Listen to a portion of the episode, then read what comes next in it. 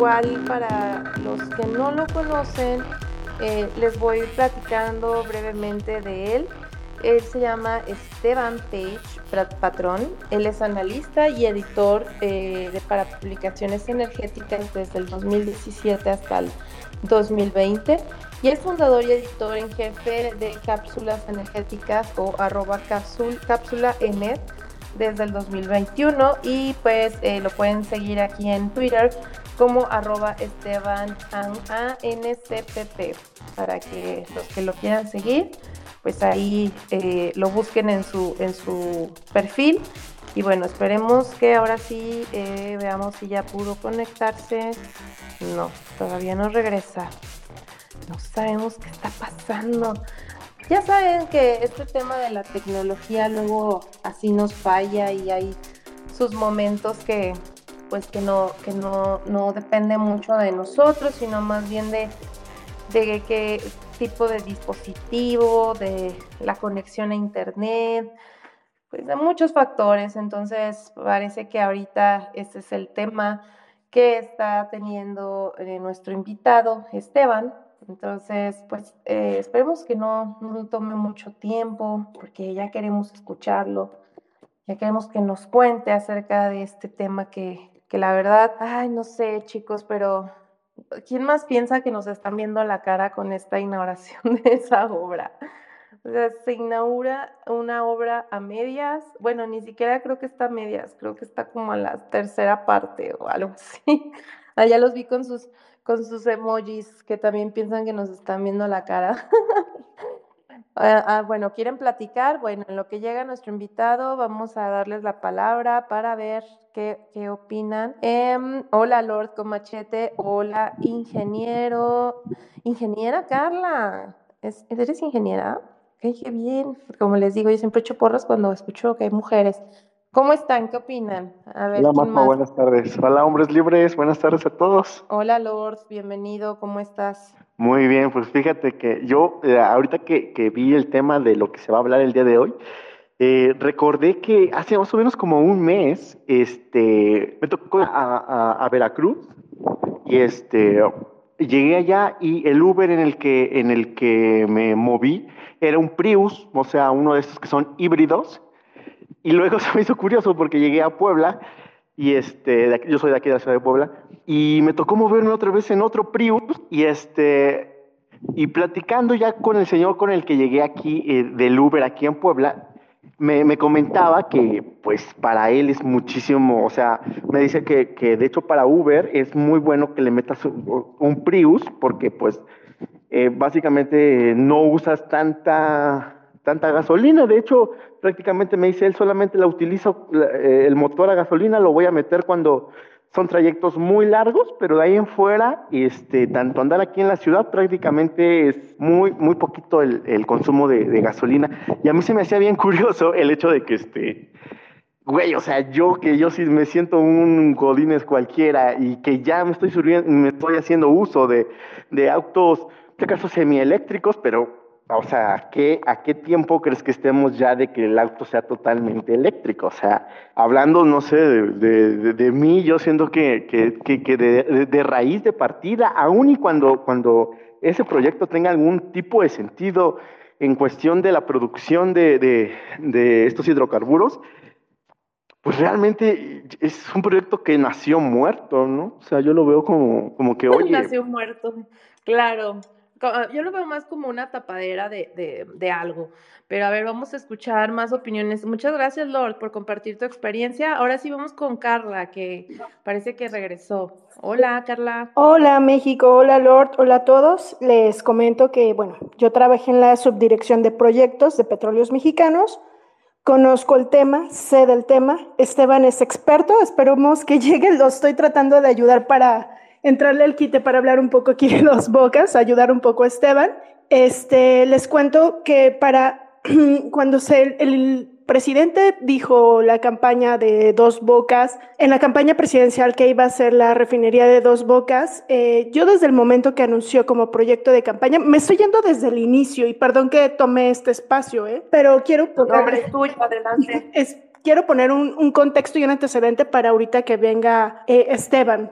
Eh, desde el que el presidente mencionó que quería hacer una refinería, yo estaba en Petróleos Mexicanos en la subdirección de proyectos. Y fue cuando dije, no, no va bien, porque lo que hizo el presidente, en la estrategia de Enrique Peña Nieto fue desinvertir en Petróleos Mexicanos e abrirles el mercado a los privados. Por eso se creó la CEA, por eso se abrieron más eh, marcas de estaciones de servicio y meramente fue porque Petróleos Mexicanos no podía atender una demanda nacional con la producción que hacía, ¿no? O sea, y no me refiero de gasolina ni de diésel, estoy hablando de muchos productos que hace Pemex.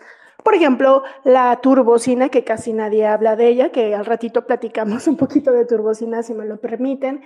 Y, y, parafinas y gas natural, gas LP, etcétera, etcétera, etcétera. Entonces, esa demanda nacional, tanto de uso doméstico como uso industrial, Pemex no podía atenderla y no había proyecto que se pudiera pagar.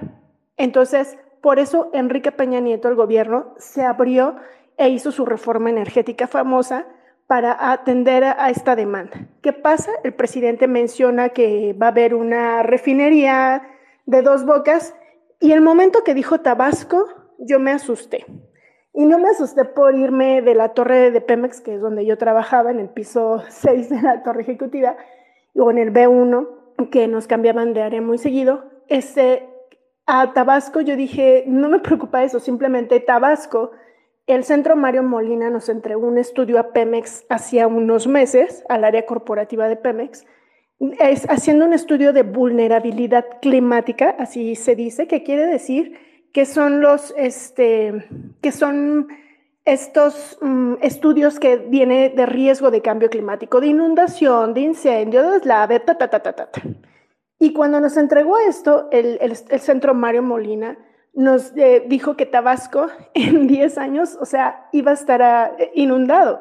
Y fue cuando dije, a ver, ¿cómo el presidente conociendo esto, porque no es nuevo, yo creo que el centro Mario Molina y todo el mundo lo sabe, que se iba a inundar esta, eh, esta zona por el, el, nivel del mar, el aumento del nivel del mar. Incluso les paso un tip, las plataformas hoy de Pemex están batallando porque eh, fueron diseñadas con un cierto nivel del mar y ahorita el nivel del mar se las está comiendo las plataformas de Pemex, ¿no? Por el, debido al aumento del nivel del mar. Entonces, hay proyectos de adaptación de cambio climático que es subir la plataforma por, por debido a estas.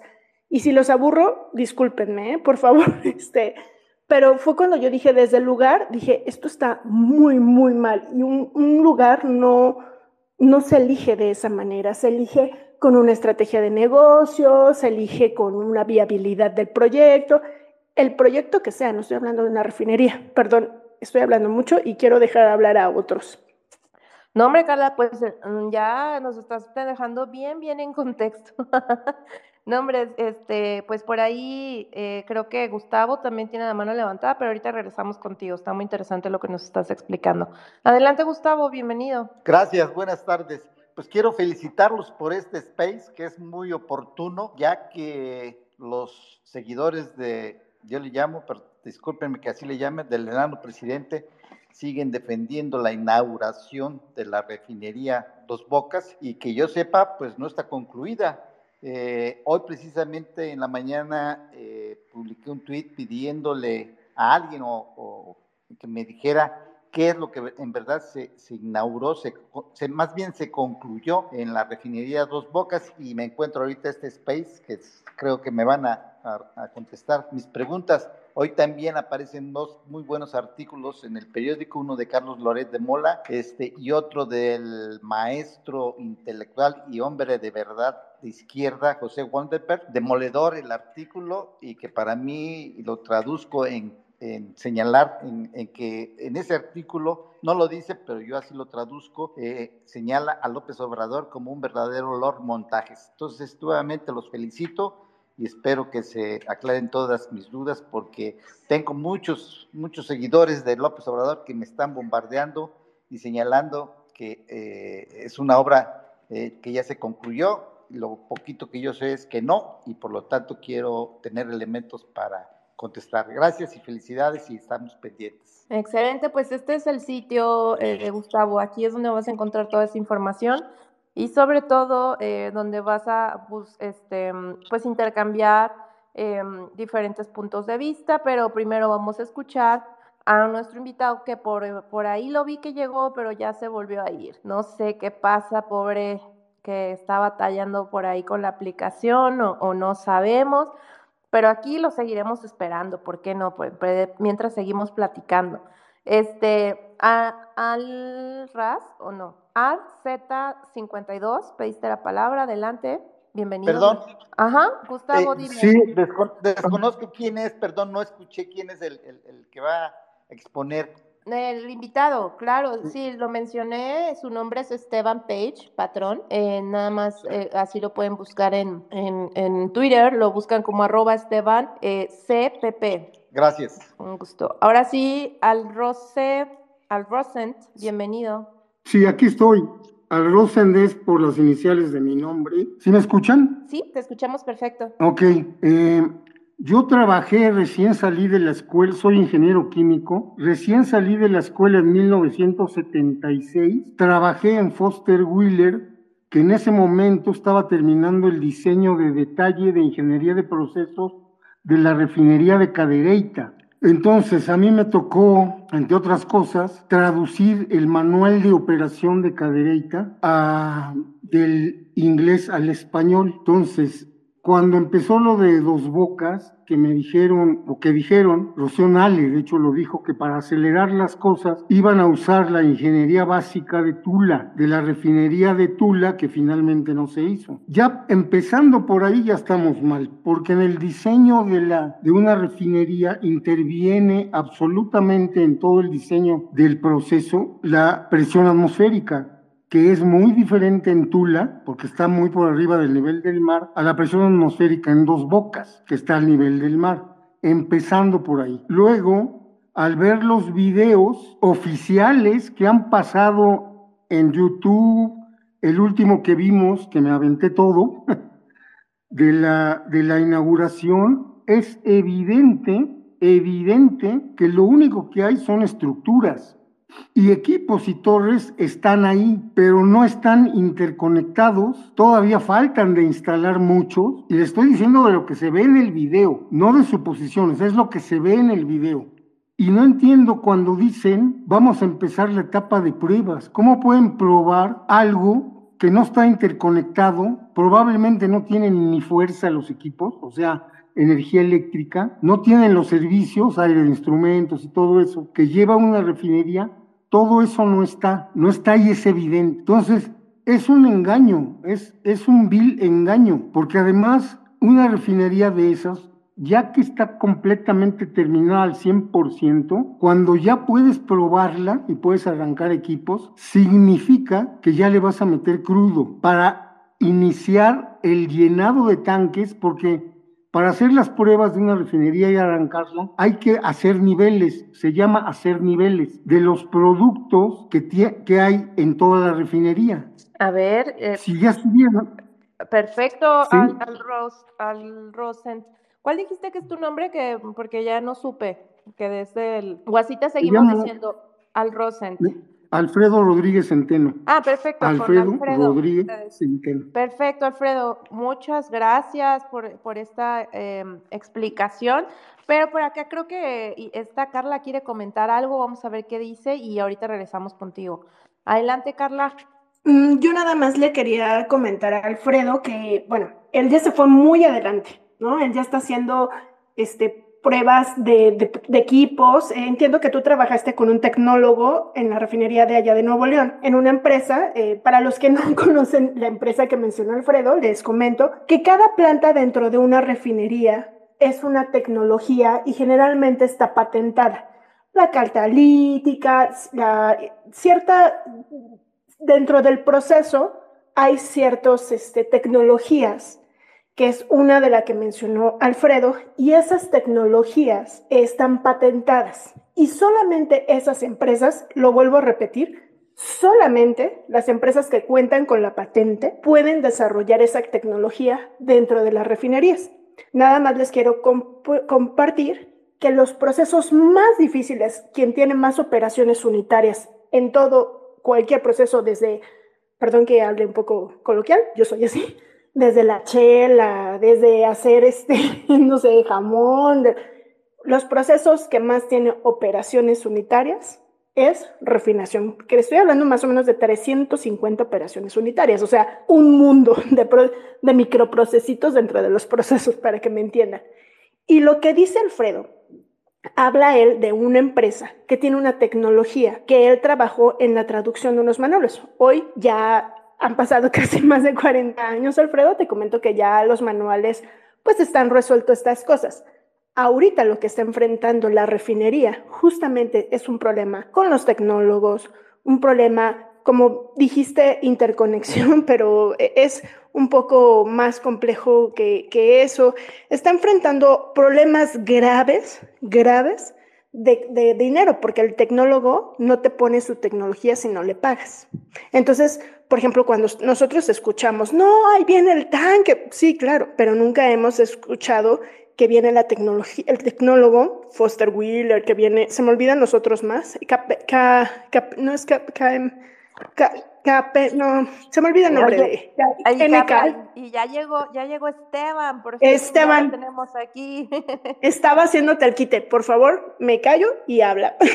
No, hombre, Carla, muchas gracias por el apoyo, muy interesante también lo que comentaste. Pero ahora sí, pues bueno, le vamos a ceder la palabra a Esteban, que igual pues ya les platiqué un poco de nuestro invitado, pero pues eh, adelante. Bienvenido, ¿cómo estás? Buenas, buenas noches, disculpen todos, este, dentro de mi paranoia con la app, eh, vi que no tenía ningún permiso activado, entonces por eso no. Por eso, por eso no podía entrar, pero ya estamos aquí. Bien, muchísimas gracias por la, por la invitación y gracias a todos por, por unirse a este espacio con un tema tan relevante como es Dos Bocas. No, pues aquí tu espacio está. Adelante, cuéntanos, porque mira, en lo que llegaba yo estaba platicando, entonces ya varios se pusieron a. Ajá. Te cortaste un poquito, después de varios no escuché, la verdad. A ver, vamos a ver, ¿ya me escuchas mejor? Ah, sí, perfecto, súper nítido. Ajá. Te, comentaba que aquí Carla nos hizo favor y, otro, y otros este, chicos también que se subieron a platicar de ponernos un poco en contexto con sus opiniones, pero pues nos gustaría escuchar, pues tú como experto, qué es eh, lo que tú visualizas al respecto del qué se inauguró y cuáles son los resultados de esta supuesta refinería que eh, inauguró el presidente. Claro, em, pues desde mi punto de vista lo que se inauguró es, va a ser un estudio de caso para las universidades que den clases de gestión de proyectos por décadas a venir de lo que no se tiene que hacer porque cuando analizamos los diferentes frentes, ya sea el frente ambiental, el frente financiero, el frente operativo, económico, gobernanza, transparencia, pues básicamente este, Pemex y CENER salen reprobadísimos, em, porque a mí me gustaría, como a manera un poquito de introducción, eh, dar la pauta sobre cómo estábamos eh, antes de que se lanzara el proyecto y si el proyecto se justifica en la manera en la que fue diseñado, ejecutado y la situación que tenemos actualmente, ¿no? Porque tenemos el Sistema Nacional de Refinación, que junta seis refinerías, que son Cadereyta, Madero, Minatitlán, Salamanca, Salina Cruz y Tula. Este, al día de hoy tienen una capacidad de eh, refinación de 1.6 millones de barriles, ¿no? Este, ya con la compra de Deer Park y con dos bocas, esta se incrementa un poco y eh, lo que sí es muy importante aquí recordar es que eh, la presente administración recibió un Pemex que producía 1.8 millones de barriles de crudo y al día de hoy estamos en 1.6 millones de barriles de crudo. Entonces, aunque tuviéramos las herramientas para lograr un sistema de refinación ah, que opere al 100%, básicamente la producción de crudo no está en los niveles en donde debería estar para abastecer a este sistema de refinación, eh, ya con la operación de Deer Park y con la de Dos Bocas. Eso, eso por un lado, ¿no? Eh, entonces, básicamente los insumos no están y eh, también me gustaría remontarme al 2008, igual para la contextualización, porque quisiera recalcar que el IMP desde ese entonces, en un documento que le llamó Análisis de Prefactibilidad Ambiental Socioeconómica de diferentes sitios, eh, analizó diferentes ubicaciones y de hecho Dos Bocas, para, o sea, Paraíso, básicamente, salió reprobado en todos los frentes y de hecho la, la ubicación que se recomendaba era Tula, porque en Paraíso no existe ni la infraestructura eh, necesaria para tener una refinería, eh, se iba a encarar problemas de índole social y también eh, de índole ambiental por el tipo de suelo, las inundaciones que van en, en, aumento por los efectos del cambio climático, entonces nos vamos a tener que acostumbrar a ver fotos de dos bocas inundado periódicamente, este, y que el mismo INP en 2019 este, ya había analizado el proyecto y ya había dicho que era inviable. El IMCO, lo mismo, 2% de probabilidad de éxito. Y el IMP, eh, de hecho, estimaba que iba a costar unos 14.740 millones de dólares. Entonces, pues no estaba tan, tan errado ya lo que estamos viendo. Eh, el otro error garrafal es que se mm, desarrolló el proyecto con 100% de fondos públicos y según el análisis del Instituto Mexicano del Petróleo, este, con este esquema no generaría beneficios hasta 20 años después de que comenzaran las operaciones.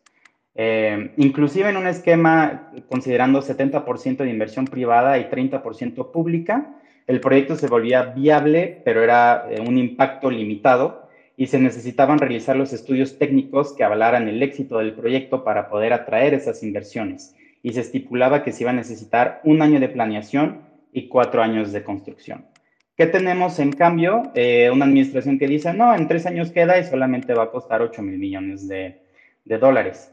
Eh, y además, también hay que recordar que Pemex, entre 2006 y 2007, para obtener unos permisos de perforación cerca de la zona, se había comprometido a no tocar ese bosque de manglares que ya eh, básicamente no existe, 500 hectáreas que pues ya se fueron quién sabe a dónde, eh, y se había comprometido a preservar el área este, a cambio del derecho de, de, perforar cerca de, esa área. También recordemos que ah, durante la invitación restringida, que no fue abierta, otro error del, del proyecto, los, las empresas expertas en desarrollar este tipo de infraestructura, que fueron Bechtel, Techint, Worley Parsons Jacobs y Technip, sus ofertas también oscilaron entre 10 mil millones de dólares y 12 mil millones, con un plazo de construcción finalizada al horizonte 2023 y 2025. Entonces, ya se sabía que el proyecto no iba a cumplir eh, con lo estipulado, pero además tenemos una capa de opacidad eh, brutal en términos de que no sabemos eh, cuál va a ser la, medida de mitigación del impacto ambiental que va a generar el proyecto en la zona, porque va a tener consecuencias irreparables en términos de contaminación del aire, contaminación del agua, contaminación del suelo, y no hay medidas de mitigación al respecto. Este, y en términos del impacto económico, tampoco sabemos este, dónde estamos parados, porque la secretaria Rocío Nale aventaba ahí un TIR, me parece que era como del 13%, em, y, y, eso era antes de los sobrecostos. Y hay que subrayar algo aquí, una, una tasa interna de retorno que está por debajo del 10% para este, políticas de inversión de Hacienda viola eh, estas políticas para un proyecto de infraestructura financiado 100% con, con, recursos públicos.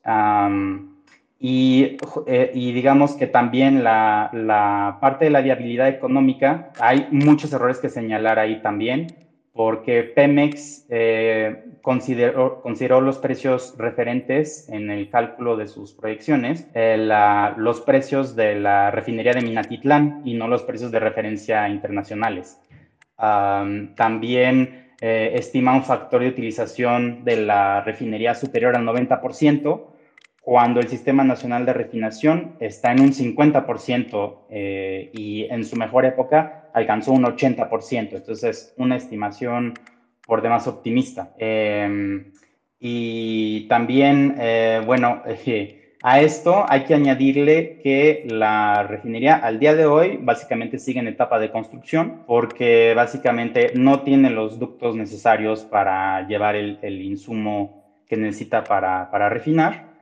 Eh, no hay eh, infraestructura ferrocarrilera para mover el producto de manera eficiente.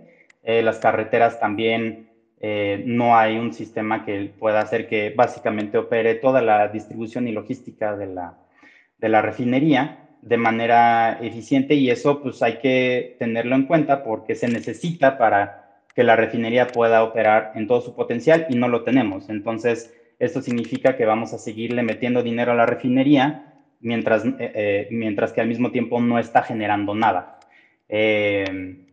Entonces, ah, ese sería como el primer acercamiento. Eh, no sé si haya alguna otra pregunta o algún aspecto que haya que, detallar porque es súper importante. Órale, no, pues es que es, bastante amplio y tiene mm, muchas aristas por donde, dónde llegarle, pero eh, ¿te parece entonces si en este caso vamos abriendo o solicitando que, que los participantes, nuestros oyentes, pidan la palabra?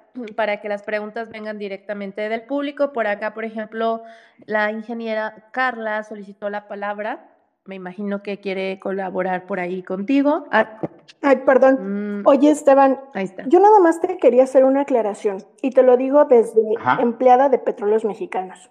Lo que pasa, tienes razón en las estimaciones que se hizo Pemex, que están mal referenciadas, pero, y te lo digo porque un muy buen amigo, y no te quiero decir su nombre, hizo esas estimaciones y le dijeron, así literalmente, le dijeron, haz que la refinería sea rentable con números. Y yo conozco a esa persona quien lo hizo. Le buscó y estuvimos trabajando muchos meses, estuvimos buscándole muchas formas, muchas maneras y no había rentabilidad, obviamente.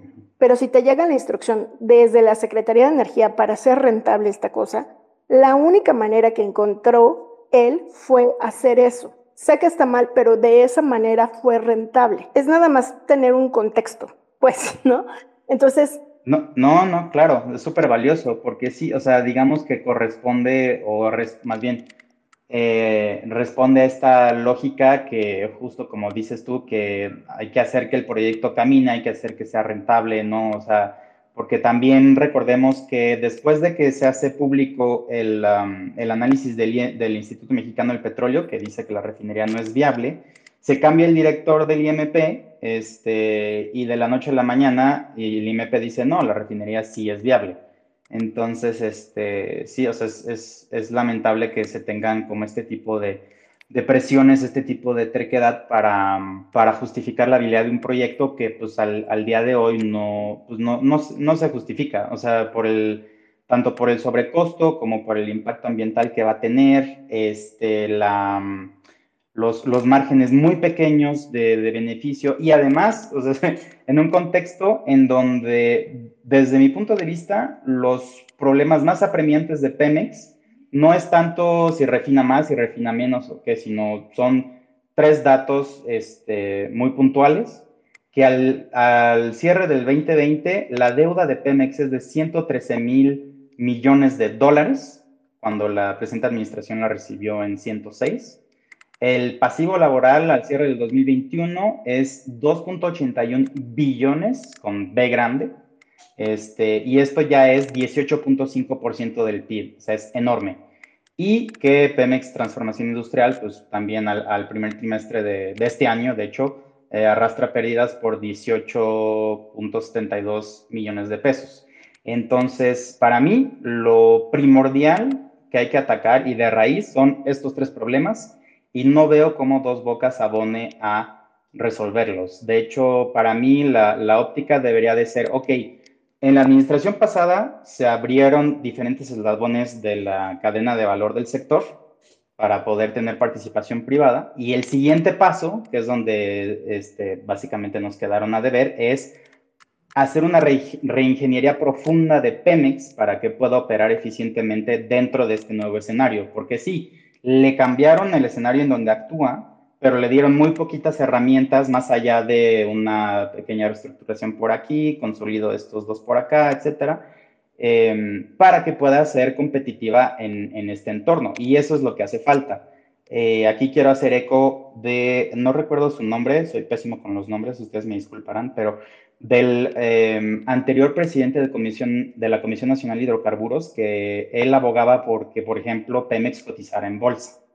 Y eso a mí se me hace un paso pequeño, sí, pero importante para justamente hacer Pemex más competitiva, porque entonces si Pemex cotiza en bolsa, la, la vinculas a un proceso más importante de rendición de cuentas, a mayor transparencia y además le otorgas como un mayor acceso a capital extranjero para poder financiarse. Este, entonces eso pues básicamente te mejora toda la operación de, de, arriba hacia abajo, ¿no?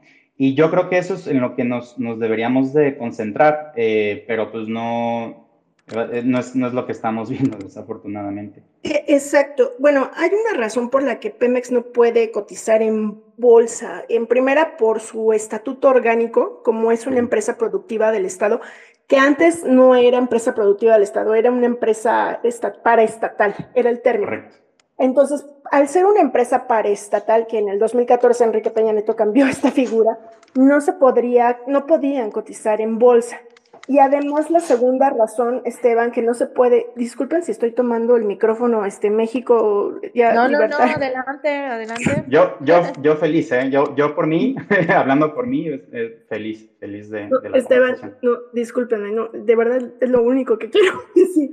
Pero eh, el, eh, el tema es que eh, los estados financieros de petróleos mexicanos, y te lo digo muy fácil, si tú, si tú y yo hacemos una solicitud por transparencia, el estado financiero de la refinería Minatitlán o del CPG de, de Cactus, no hay. El estado financiero de Pemex es por cada empresa productiva del estado.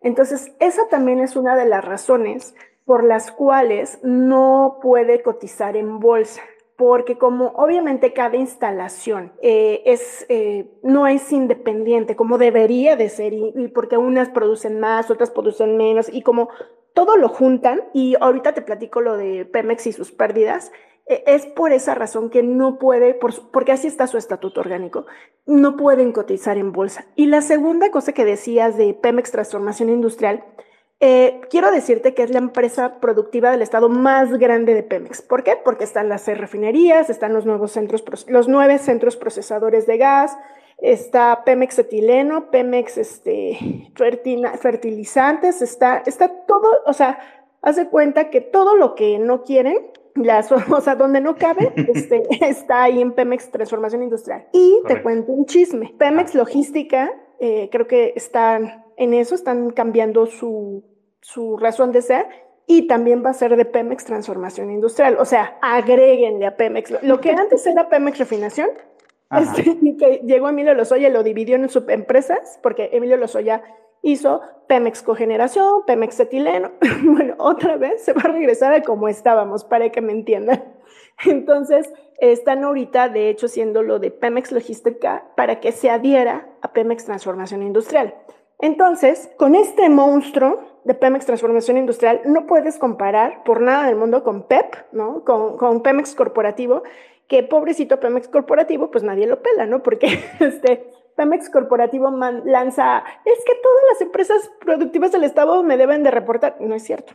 O sea, nadie, pela Pemex corporativo, salvo para recursos, capital humano, salvo para tecnologías de la información, salvo para cosas así, ¿no? Pero no más, lo, o sea, Pemex corporativo hace otra cosita más, ¿no? Entonces, que está mal, ¿no? Que debería todas las empresas productivas del Estado, tanto PEP como Pemex Street, deberían tener homologado, por ejemplo, un sistema de estándar de seguridad y salud en el trabajo y no lo tienen que tendrían tener un procedimiento estandarizado y no lo hay. Cada empresa tiene su propia, eh, sus propios métodos, ¿no? metodologías. Regresando al punto de por qué tiene tanta pérdida, no sé si lo he dicho con ustedes, pero eh, es muy aburrido.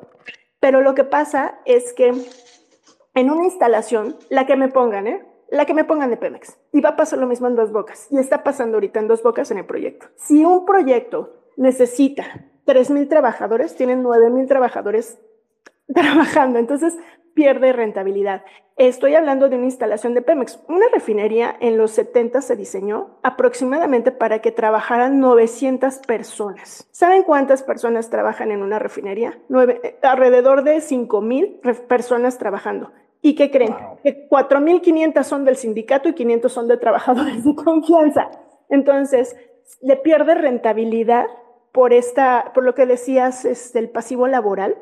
Correcto. Porque eh, cuando sale el precio de la gasolina, te estoy hablando a pie de refinería. Olvídate del IEPS, olvídate, olvídate de eso, Esteban. hay, un, Excel que, de hecho lo consulto mucho, está en la página de Pemex, muy, es muy concurrente en los estados financieros, que te manda el costo a pie de refinería. Y generalmente ese, ese costo de pie de refinería es muy caro porque es el pasivo laboral.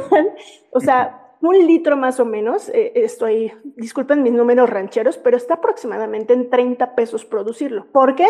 Porque le estás agregando el pago de los empleados, le estás agregando la deuda, le estás agregando todo, todo lo que tiene la refinería. Cada refinería tiene diferente precio, el costo de combustible a pie de refinería, porque cada refinería tiene sus propias este, problemáticas y, diferentes este, cosas financieras, ¿no? Entonces, pero en promedio está a 30 pesos con todo el pasivo laboral. Entonces tú dices, no, es que pago 24, sí, te están subsidiando un poquito, pero es carísima la refinería por, ese, por esa cuestión. Perdón, ya me callo. no, hombre, ¿cómo ves, Esteban? Eh, eh, estuvo buenísimo el aporte de Carla, ¿sí o no? No, claro que sí. No, yo, yo, yo encantado con el aporte y ojalá vengan más, este, más adelante. Eh, pues sí, sí, o sea, y, y, y, eso es lo que está también, porque me pongo a pensar, digo, ok, porque mucho, mucho se dice en redes, no, vemos siempre esto, ¿no? De que si alguien critica algo de dos bocas, nunca falta ahí el defensor que dice, es que Calderón y su barda, no sé qué. Este, sí, pero lo que hay que recordar es que Calderón, o, sea, desarrolló el proyecto y dio el proyecto en, eh, en, una estructura de mercado, en una industria que estaba todavía cerrada, porque él intentó hacer una reforma energética, creo que por ahí del 2008, y sí, sí, sí tuvimos una reforma energética, pero fue muchísimo menos ambiciosa y mucho más chiquita que la que tuvimos después en el 2014. Entonces, no había... Eh, manera de aperturar la mm, participación privada en una refinería nueva, eh, a menos que fuera como contratista. Eh, en, esta administración, en cambio, sí se hubiera podido hacer una licitación abierta, transparente, este, con todas las de la ley, para decirle a los privados que de hecho se intentó hacer y todos los privados dijeron, NEL, o sea, el, precio que me estás poniendo y los plazos no los voy a cumplir, no hay manera, este, entonces yo mejor, mejor me rajo. Este, pero si hubieran, si hubieran dicho, o sea, si hubiera estado bien armado todo, hubieran tenido la ingeniería básica de detalle, este, los precios, eh, y, lo hubieran, y, no hubieran condicionado ni el precio ni los plazos, muy probablemente si hubiéramos tenido empresas interesadas, muy probablemente hubiéramos tenido una empresa ganadora, y sí, si hubiera tardado más, no hubiéramos tenido probablemente los resultados eh, en este sexenio, porque son proyectos de largo plazo, o sea, y eso es también lo que hay que tener muy en claro. O sea, el desarrollo del sector energético no obedece a planes sexenales, punto, porque son eh, siempre este, obras de infraestructura que están pensadas para operar eficientemente y de manera óptima en un horizonte de 30 años. Entonces, la lógica seccional aquí no entra, pero pues estamos en este vicio de no, tengo que enseñar que hay algo que se está haciendo, que se construye, algo que apantalle y que todos digan, wow. Este, sí, pero, pues, por otro lado, o sea, nos está costando una millonada de dinero que se hubiera podido eh, canalizar en otras áreas muchísimo más prioritarias, como son salud, educación y seguridad, por mencionar tres, este, y no se hizo.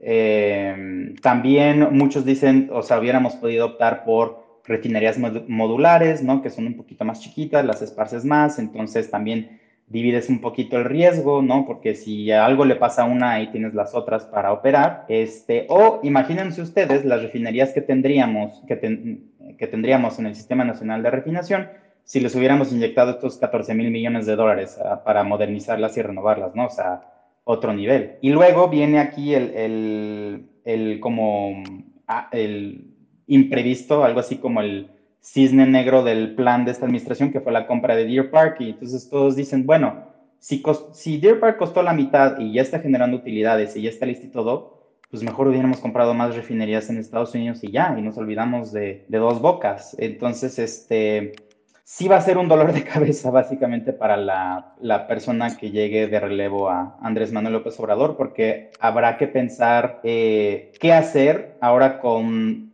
un proyecto de dos bocas ya avanzado eh, para que Pemex no siga perdiendo dinero, porque también hay que tomar en cuenta esto. Históricamente, si nosotros vemos los números de los últimos 20 años, en promedio, el crudo que, extrae eh, México, más o menos 54% se exporta y, eh, bueno, 54.72 si queremos ser exactos. Eh, va a dar más de 100%, perdónenme los matemáticos puristas, pero el sistema de información energética, así tienen los números. esos redondeos de Excel son bastante traicioneros. Y el restante, 49.71%, se va a refinación. Y al día de hoy, la actividad más rentable de Pemex es la exportación de crudo. Punto. O sea, es la que tiene los mejores márgenes eh, respecto a su, al resto de sus actividades. Y si, nos, si, si nosotros queremos tener operando todo el sistema de refinación, Deer Park y Dos Bocas, invariablemente vamos a exportar menos crudo porque vamos a querer metérselo a eh, Dos Bocas, a Deer Park y al Sistema Nacional de Refinación. Y eso va a generar pérdidas adicionales a Pemex en un momento en donde su, el estado de su deuda y su situación operativa está crítica. Em, entonces, eh, pues sí, sí, sí, va a ser un, un, escenario muy complicado en el que yo personalmente no desearía que se cancelara el proyecto, porque pues ya, ya tenemos un Naim cancelado, no necesitamos otro megaproyecto cancelado, porque pues, vamos a seguirlo pagando y no va a generar nada. Y entonces yo diría que más bien la solución iría hacia ver qué hacemos con el resto de las refinerías que ya tenemos, porque, por ejemplo, eh, eh, este, Madero tiene operando desde 1910, Salamanca desde 1950, y México tiene la mala costumbre de que todavía no desarrolla este, una práctica de jubilación de activos viejos para reconvertirlos o desmantelarlos, poner otra cosa, etcétera. Se se intentó hacer en el programa del, um, del, en el PRODECEN de la administración pasada, porque se tenía un programa de retiro de capacidad de generación eléctrica al horizonte 2035 que incluía una proporción bastante importante de, de, carbo, de, sí, de, bueno, de carboeléctricas y de termoeléctricas, pero ese, ese programa de retiro de capacidad ya no está incluido en el, en el PRODECEN de esta administración. Entonces, la ventana de oportunidad que tuvimos muy breve para poder entrarle de lleno a esta práctica de jubilar infraestructura vieja, desmantelarla, hacer, este, ¿cómo se llama?, una recuperación del suelo, toda una práctica alrededor de eso eh, para que nos sirviera para las refinerías, no está. Entonces, pues nada mejor que el presente para decir, este, hay que retomar eso, porque no podemos seguir operando así con, con fierros viejos, ya sea para Pemex o para CFE, ninguno de los dos. Entonces sí va a llegar un punto en el que sí vamos a tener que entrarle de lleno a, a esa actividad, porque se hace en todo el mundo, o sea, en, en Europa, en Estados Unidos hay incontables casos de refinerías que se vuelven apartamentos o proyectos en Alemania en donde están pensando cómo utilizar sus refinerías para temas de hidrógeno verde. Este, entonces, de que se puede hacer, se puede hacer. Simplemente se necesita, pues, obviamente, la voluntad política y un plan técnico bien armado para decir, ok, este, ya no está sostenible esta situación, tenemos que empezar a jubilar activos y reemplazarlos por, por otra cosa que sea pues, más, más redituable y también que tenga un mejor impacto social, un mejor impacto ambiental, eh, y eso se va a tener que hacer invariablemente. Oye, y, ni que hablar de la gasolina a 10 pesos, ¿verdad? no. No, claro que, que eso es, qué bueno que lo mencionas, porque ese es otro punto súper importante, eh, porque en este discurso se está diciendo, con dos bocas yo operando, este, vamos a, poder bajar los precios de, las gasolinas. Y eso no es cierto. Eh, ¿Por qué? Porque al final del día, el cálculo del precio de las gasolinas se hace a grosso modo con eh, cuatro variables. El precio de referencia internacional del crudo, que normalmente es el West Texas Intermediate, em, los impuestos, IEPS e IVA, el margen comercial de menudeo, y la parte logística, transporte, internación, flete y distribución por región.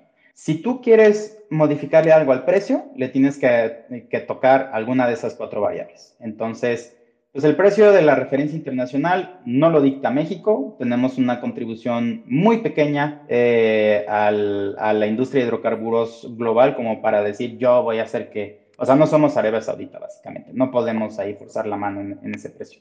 Impuestos, pues ya, ya, ya lo estamos viendo, ya el IEPS es negativo, 10 mil millones de pesos, bien gracias, para un impuesto, para un subsidio regresivo que no ayuda a la este, proporción más vulnerable de la población. El margen comercial de menudeo, chance, podría seguir forzar la mano un poquito, pero pues no, no sería como la, la medida más democrática. Eh, y la, pero, por ejemplo, la parte logística, ahí sí eh, podrías tener una mejora importante si desarrollas más infraestructura de almacenamiento, si este, eh, eliminas las barreras de entrada para que haya más actores, para que puedan importar el combustible de la manera más eficiente con la mejor ruta disponible eh, y así generar como justo este, mejoras en, ese rubro. ¿Cuál es el problema? Que a la fecha eh, creo que más o menos el 90% de la distribución y logística de los petrolíferos es de Pemex. Pero hay que recordar, por ejemplo, que cuando fue esta famosa, este, estas famosas dos semanas de que hubo desabasto de gasolina, por ahí creo que fue de enero 2019, la única empresa que este, no se quedó sin gasolina fue ExxonMobil. ¿Por qué?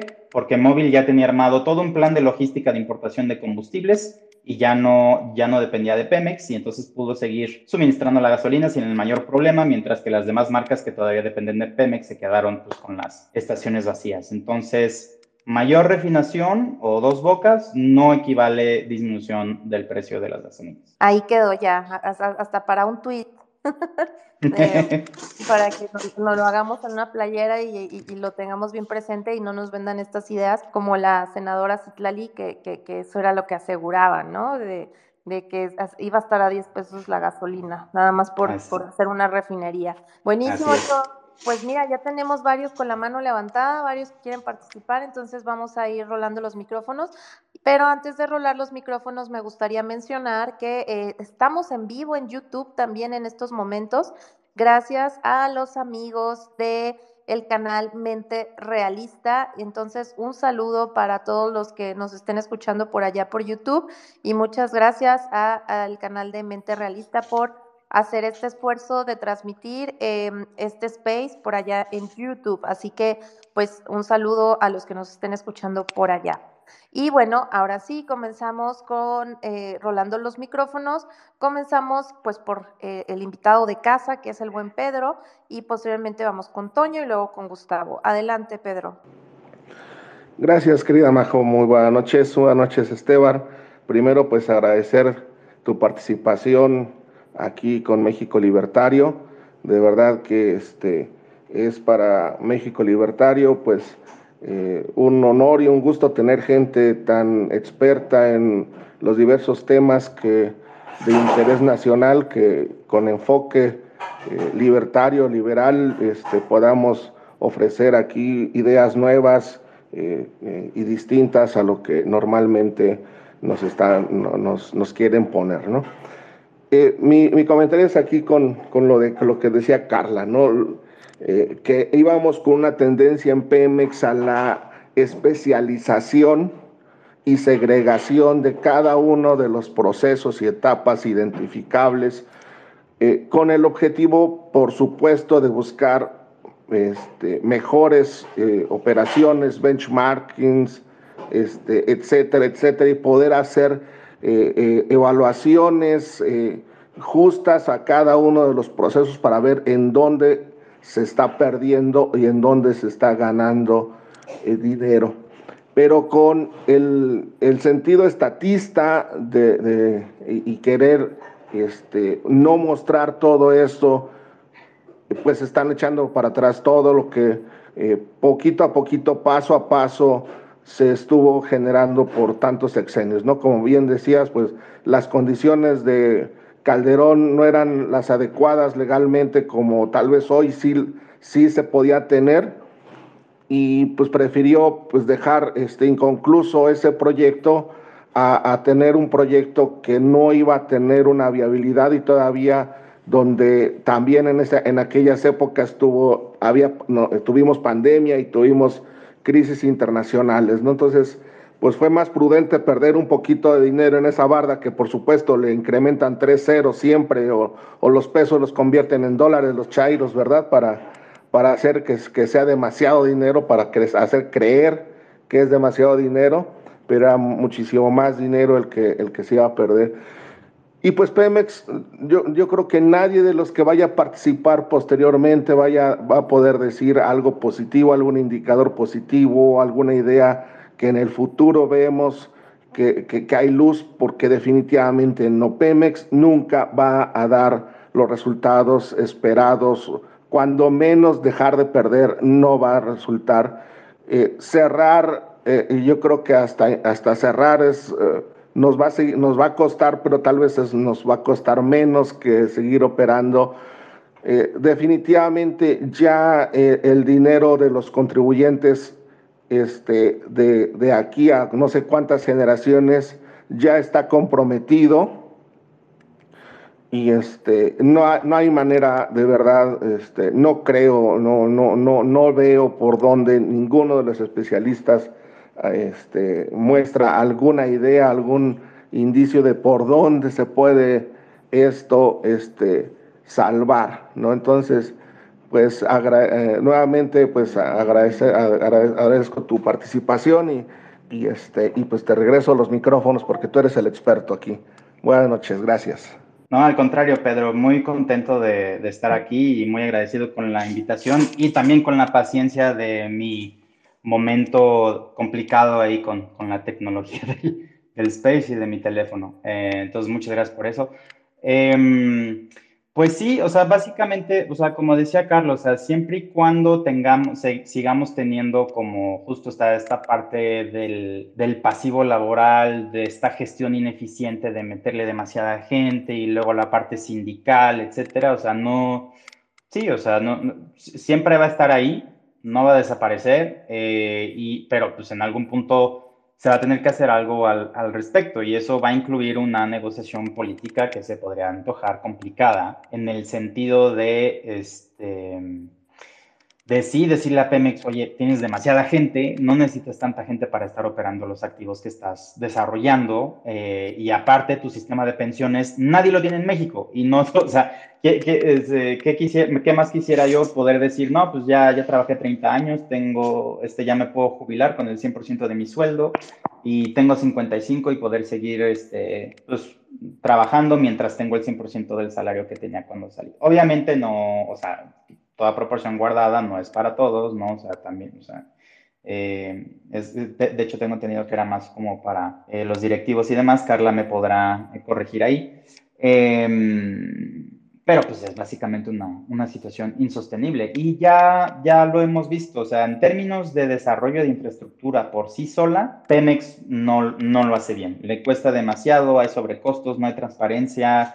Y en el caso específico de Dos Bocas, en términos de gobernanza, pues está cañón porque el, que el, el, dueño del proyecto es Pemex Transformación Industrial, el desarrollador es la CENER, este, y el que le está metiendo dinero pues es Pemex. Entonces básicamente están ahí todos entre cuates y, se, y, y quieren darnos a entender que ellos se pueden controlar solos, se pueden regular solos, y pues no, no es el caso, o sea, están ahí todos entre cuates y no, no o sea, no, no, les interesa tener como la rendición de cuentas que deberían tener y eso va a tener un impacto catastrófico, insisto, por el lado financiero, o sea, las, los números de Pemex y las finanzas públicas van a sufrir a raíz de eso, ambiental, muy fuerte, que ahí es por donde yo creo que imperaría hacer más presión, eh, porque no sabemos, o sea, podemos intuir que el, que el proyecto va a tener eh, un impacto de contaminación del agua muy fuerte. Y considerando que en Tabasco la pesca es una actividad importante, no se puede quitar el dedo del renglón. También la parte de contaminación del aire. Al día de hoy tenemos anualmente aproximadamente 50 mil mexicanos y mexicanas que mueren de manera prematura por complicaciones respiratorias arraigadas a la contaminación del aire. Entonces no podemos seguir con proyectos de infraestructura que este, nos, nos impacten en ese sentido. Mm, y, y, luego también pues está toda la parte de todo lo que le falta a dos bocas para poder empezar a refinar, porque por ahí escuchamos, en diciembre ya va a... Y no, es, no, o sea, no hay, no hay manera, o sea, la, el proyecto sigue en construcción, todavía tiene grúas este, de esas grandotas que son como para este, maquinaria y dispositivos de, de, este, de varias toneladas. Eh, y, luego, y luego a eso hace falta justo hacer las pruebas y ponerle la, la planta de cogeneración, que, que, por cierto no está ahí y que la Comisión Reguladora de Energía apenas le dio el permiso el pasado 30 de junio para poderla desarrollar. También hay que pensar de dónde va a salir el gas para poder eh, alimentar esa planta de cogeneración, ah, porque de nuevo los niveles de producción pues no, no dan y vamos a tener que seguir importando más gas natural de Estados Unidos, directamente contraviniendo de nuevo a este discurso de soberanía energética, porque es como de sí, o sea, muy soberanos energéticos, pero seguimos importando una cantidad brutal de gas natural de Estados Unidos cuando tenemos campos perfectamente viables identificados por la Comisión Nacional de Hidrocarburos que de hecho se iban a licitar en las últimas rondas, esta es la, creo que era 3.1 y 3.2, eh, que este gobierno canceló y que mm, actualmente ya podrían estar operando y extrayendo gas natural para suministrar la zona, que además también es una zona muy complicada en términos de, este, de logística, de abasto, de llevar el combustible ahí, porque obviamente sabemos, también gracias al trabajo de la Comisión Reguladora de Energía, que este, si tú quieres mover combustible en pipas, eh, cuesta aproximadamente 17 veces lo que te cuesta moverlo por ducto, que es lo más barato. Eh, si nos vamos por orden, es ducto, este, buque, ferrocarril y pipa. Eh, entonces, súmenle además los costos de tener que llevar el combustible de manera súper ineficiente en lo que queda toda esa infraestructura secundaria que no está. Eh, entonces, como, como lo dije inicialmente, sí va a ser un dolor de cabeza para la persona que herede la batuta y, y nosotros como sociedad civil nos toca hacer presión sobre esos temas, ¿no? Y para, en este sentido, estos formatos de space, sobre todo cuando participan este, legisladores, gente del gobierno, etcétera, son muy útiles porque es para decir, no nos gusta este proyecto, estas son las alternativas, tenemos que irnos por este camino. Eh, porque también siento que otro error que está eh, ocurriendo actualmente en el diagnóstico o análisis de dos bocas es que se está confundiendo lo coyuntural con lo estructural. Entonces, la coyuntura actual, ¿no? o sea, del presente inmediato, por el efecto combinado de la pandemia y de la invasión de Ucrania, sí nos está dando un desajuste en el mercado energético que actualmente está haciendo que la refinación sea un súper negociazo. Y eso no, no, lo podemos negar. En Estados Unidos les está llegando un, un margen eh, por barril refinado de 18 dólares, cuando hace dos años todavía era de un dólar o dos dólares, y venían de hecho perdiendo dinero. También no olvidemos, Deer Park, antes de que se comprara, entre 2019 y 2021 venía hilando este, miles de millones de pesos de pérdidas que de hecho, si no estoy mal, el número está como en 17 mil millones de pesos de pérdidas en tres años. Por la coyuntura actual, impacto de corto plazo, fenómeno de corto plazo, estamos teniendo estos, márgenes que, que dices tú, oye, es que refinar ya es atractivo. Y la realidad es que no. O sea, es un, es un impacto de corto plazo que no cambia la tendencia de largo plazo que estamos viendo, que eh, hay refinerías que están cerrando, muchísimas en Estados Unidos, este, a pesar de estos márgenes de beneficios que tú dices, oye, pues ya tienes mucha lana, inviértele. Y ellos te dicen, no, la verdad es que si le invierto ahorita para modernizar mi refinería o darle más capacidad, le voy a perder, porque sé que los márgenes, ya cuando se estabilicen, van a estar otra vez en números rojos. Entonces, mejor prefiero hacer otra cosa. Prefiero vender ese activo y dedicarme a algo que tenga este mayor eh, valor económico, que sea más redituable. Eh, y eso tampoco cambia la, la, tendencia que estamos viendo de la transición energética. Eh, Europa este, no ha renunciado a sus planes de transición energética, por más que señalen, es que Alemania está volviendo a usar su carbón. Sí, pero eso también, corto plazo. La visión de largo plazo en Europa es que al horizonte de 2035 tengan una matriz energética renovable y que la refinación básicamente pase a segundo plano. Hemos visto también ya muchísimos anuncios en términos de, eh, por ejemplo, armadoras de vehículos que dicen a partir de 2035 ya no voy a fabricar ni comercializar vehículos de combustión, ¿no? Este, y también, también la, el, universo de los, del transporte de carga de los buques. Dicen, la, el combustible que utilizamos para nuestros buques que transportan carga contenerizada y a granel ya no van a utilizar este, gasolina con altos concentrados de azufre, por lo cual el, el, um, el, que se genera en estas refinerías también está fuera. Eh, entonces, un plan de acción para Pemex en el mediano largo plazo es, este, como decías tú, enfoquemos, enfócate en lo que sabes hacer bien y que te es redituable, que es extraer y exportar crudo. Em, la parte pues, de refinación, pues qué más quisiera yo que hubiera ahí una intervención privada más fuerte, pero pues va, hay que ver si, si, si se puede hacer o como mínimo desmantelar un par de activos por ahí que hacen que Pemex pierda dinero. Este, y empezar a ver, ya tener una visión este, a futuro de, de, largo plazo, porque ¿qué estamos viendo en otros países, en otros mercados? Estamos viendo petroleras internacionales que están desarrollando parques eólicos costa afuera, aprovechando su experiencia en aguas someras. Estamos viendo que están invirtiendo en energías renovables, estamos viendo que están este, apostándole mucho, muchos recursos, mucho tiempo, mucha investigación al hidrógeno verde. Entonces a nosotros nos toca ponernos las pilas, ponernos buzos, porque si seguimos en un camino de decisiones estratégicas energéticas que van en contrasentido al resto del mundo, básicamente México va a quedar fuera de, la, estas nuevas cadenas de suministro que van a empezar a desarrollarse, porque básicamente México no va a estar adaptado, porque por ejemplo Estados Unidos le va a decir, oye, necesito este, plantas para fabricar componentes de este, coches eléctricos. Necesito este, crudo que eh, necesito gasolina que tenga X porcentaje de, azufre, necesito crudo que tenga este tipo de características, etcétera, ¿no? Este, entonces, y entonces, si, si seguimos teniendo este tipo de decisiones, nos vamos a quedar fuera. Eh, y, y sería, francamente, una pena que un país como México, que tiene, eh, que, que, tiene el potencial de tener un protagonismo energético importante, tanto por la parte de hidrocarburos como de este, energías renovables, e inclusive también en petroquímica, que yo considero que se debería de retomar, porque esa también es una arista que tiene un alto valor agregado que Pemex ha tenido desatendida en los últimos 15 años. Si no se hacen ese tipo de apuestas, eh, nos vamos a estancar y nos vamos a quedar atrás. Y, y, con los retos ya que tiene este país, no podemos darnos el lujo de, eh, de quedarnos atrás. Buenísimo. Bueno, pues continuamos, que todavía tenemos varios que quieren participar. Eh, vamos con Toño. Toño, adelante, bienvenido, Antonio Arroyo. ¿Qué tal? Muy buenas noches, saludos a todos, Esteban, México Libertario, qué padre que hagan estos Space, este, pues sobre todo, pues bueno, para despejar muchas dudas. Híjole, y ahora sí que todo lo que están ustedes platicando, este, todo es un conjunto, al final de cuentas es un conjunto de los aseguncitos que van saliendo respecto a, a, esta empresa que es Pemex, ¿no?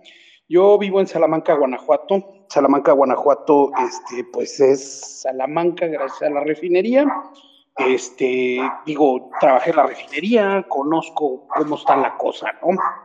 Más o menos, ¿verdad? No, no, no soy este, ingeniero químico ni nada, pero bueno, este, más o menos cómo está la cosa. Entonces, el primer problema, bueno, de los que plantean, de los tantos que se plantean, eh, yo lo que veo es de que la gente considera a Pemex que es la gallina de los huevos de oro. Eh, lo fue, yo creo que sí, sí lo fue pero se quedaron con esa idea de que somos los árabes de Latinoamérica.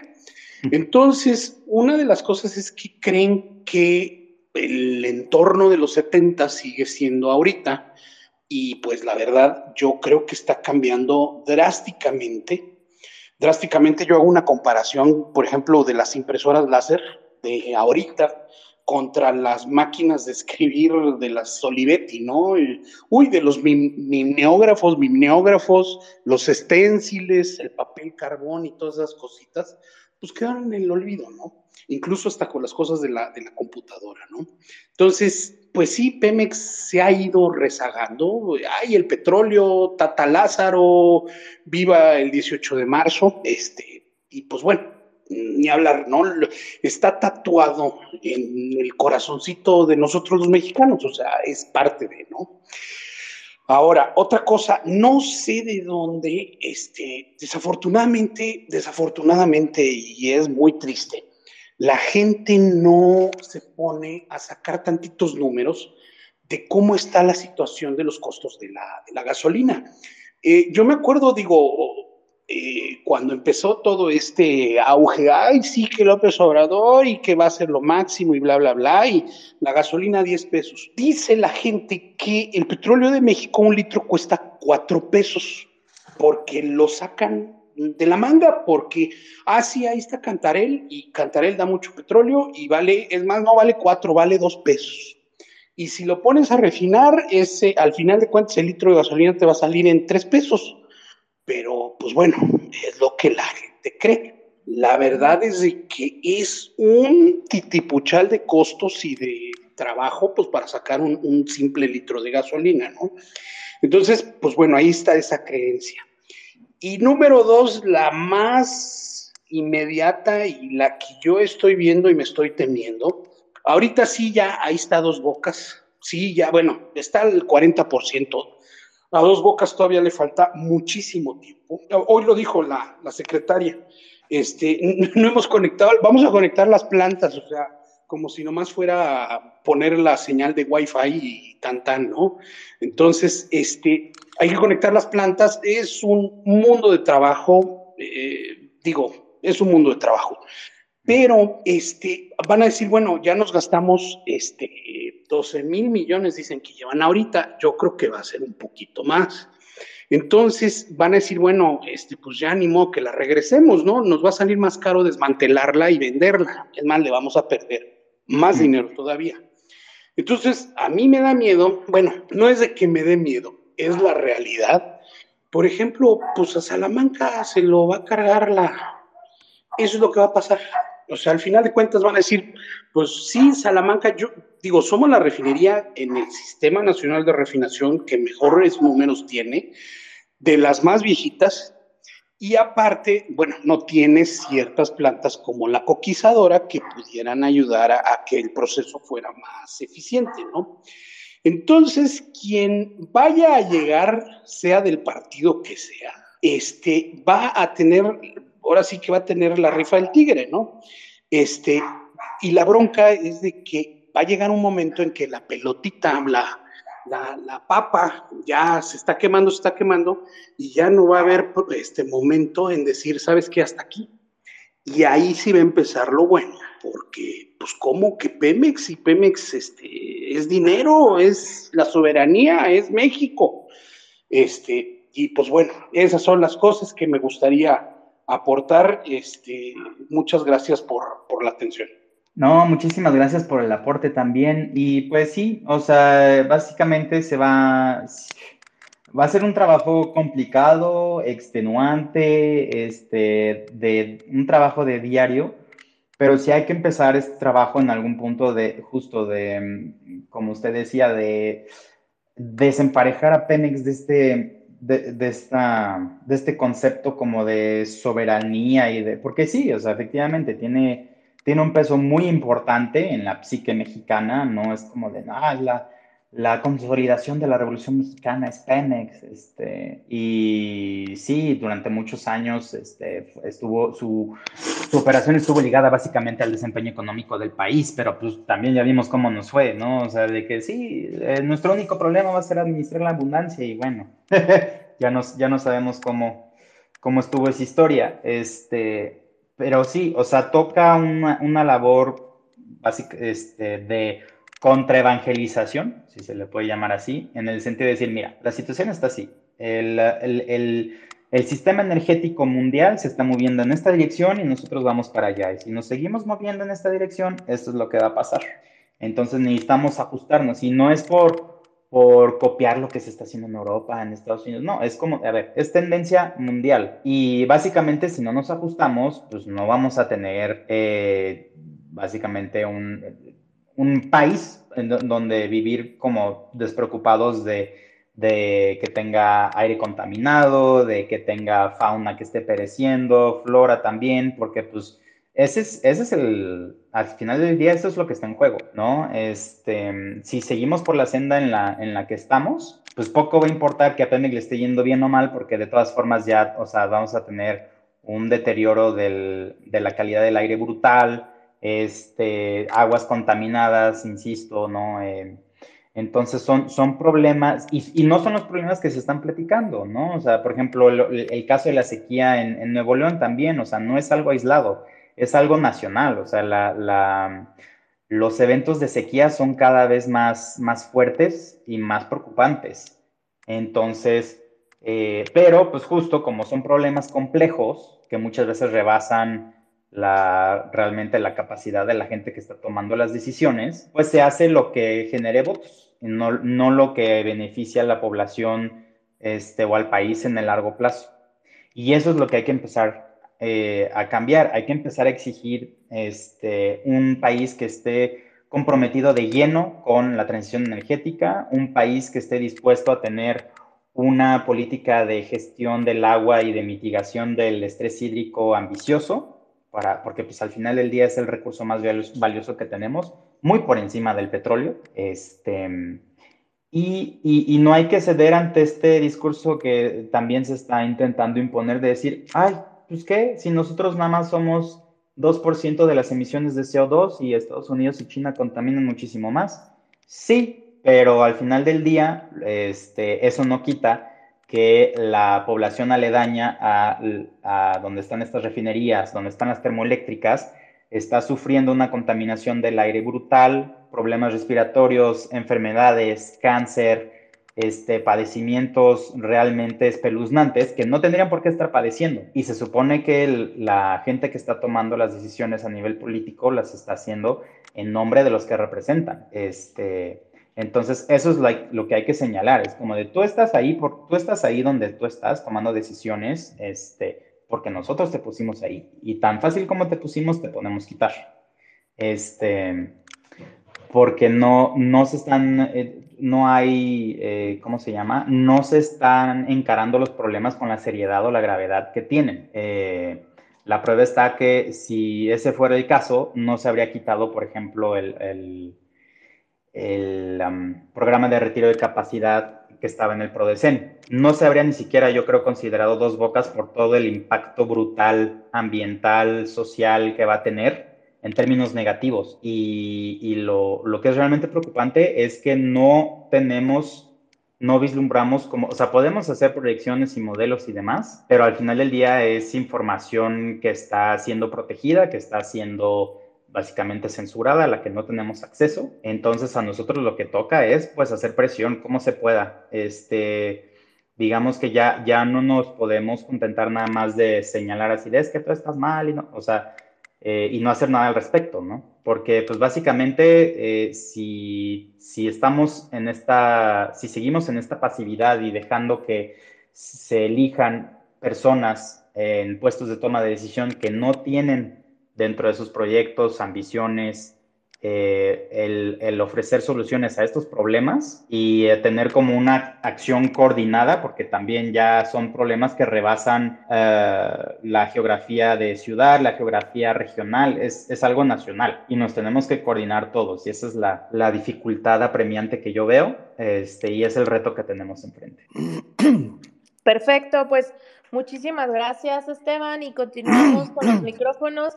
Doctor Santos eh, Mercado, ahorita le, damos el micro, nada más eh, para irnos en orden, que por aquí Gustavo también nos pidió el micrófono.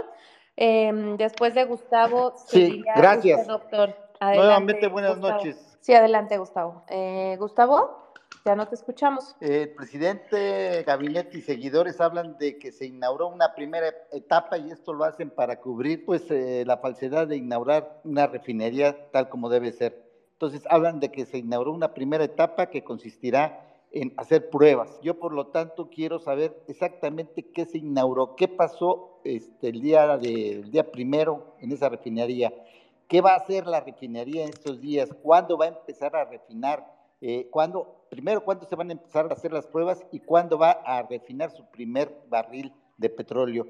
Eh, fechas aproximadas si se puede y también concretamente qué es lo que, se inauguró este, en esa refinería, oficinas, tubos, no sé, eh, yo desconozco totalmente eso, pero eh, a mí me han dicho mucho, se me ha, contestado cuando señalo que es una, una mentira más del presidente esta inauguración como la del aeropuerto y seguramente va a ser la del tren Maya, que no van a, funcionar, pero esta ni siquiera fue inaugurada y, se hizo para, este, por, por ego del presidente de la República y celebrar sus cuatro años de ganar las elecciones. Entonces yo sí quiero saber qué se inauguró, qué va a estar haciendo, cuándo va a empezar a funcionar como refinería, eh, eh, como una refinería ya eh, totalmente terminada. Gracias y buenas noches.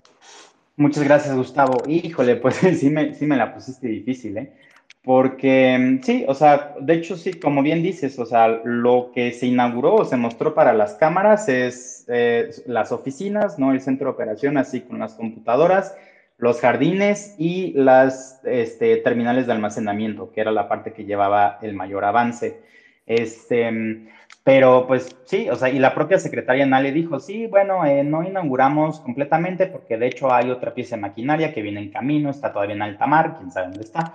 Este, y yo lo único que sí puedo decir con certeza es que el calendario que se esté eh, anunciando desde el púlpito presidencial básicamente no hay que hacerle caso, o sea, porque ya este, se, mencionó el, que se va a empezar a refinar a partir del mes de diciembre. Yo la verdad lo veo muy poco factible porque estamos hablando de que toda la parte, como yo decía, de los, de los tubos, este, de la planta de electricidad, de las pruebas que se tiene que hacer para cada activo que está dentro de la refinería, es un trabajo de, que, no se va a arreglar en lo que resta de, que no se va a terminar en lo que resta del año.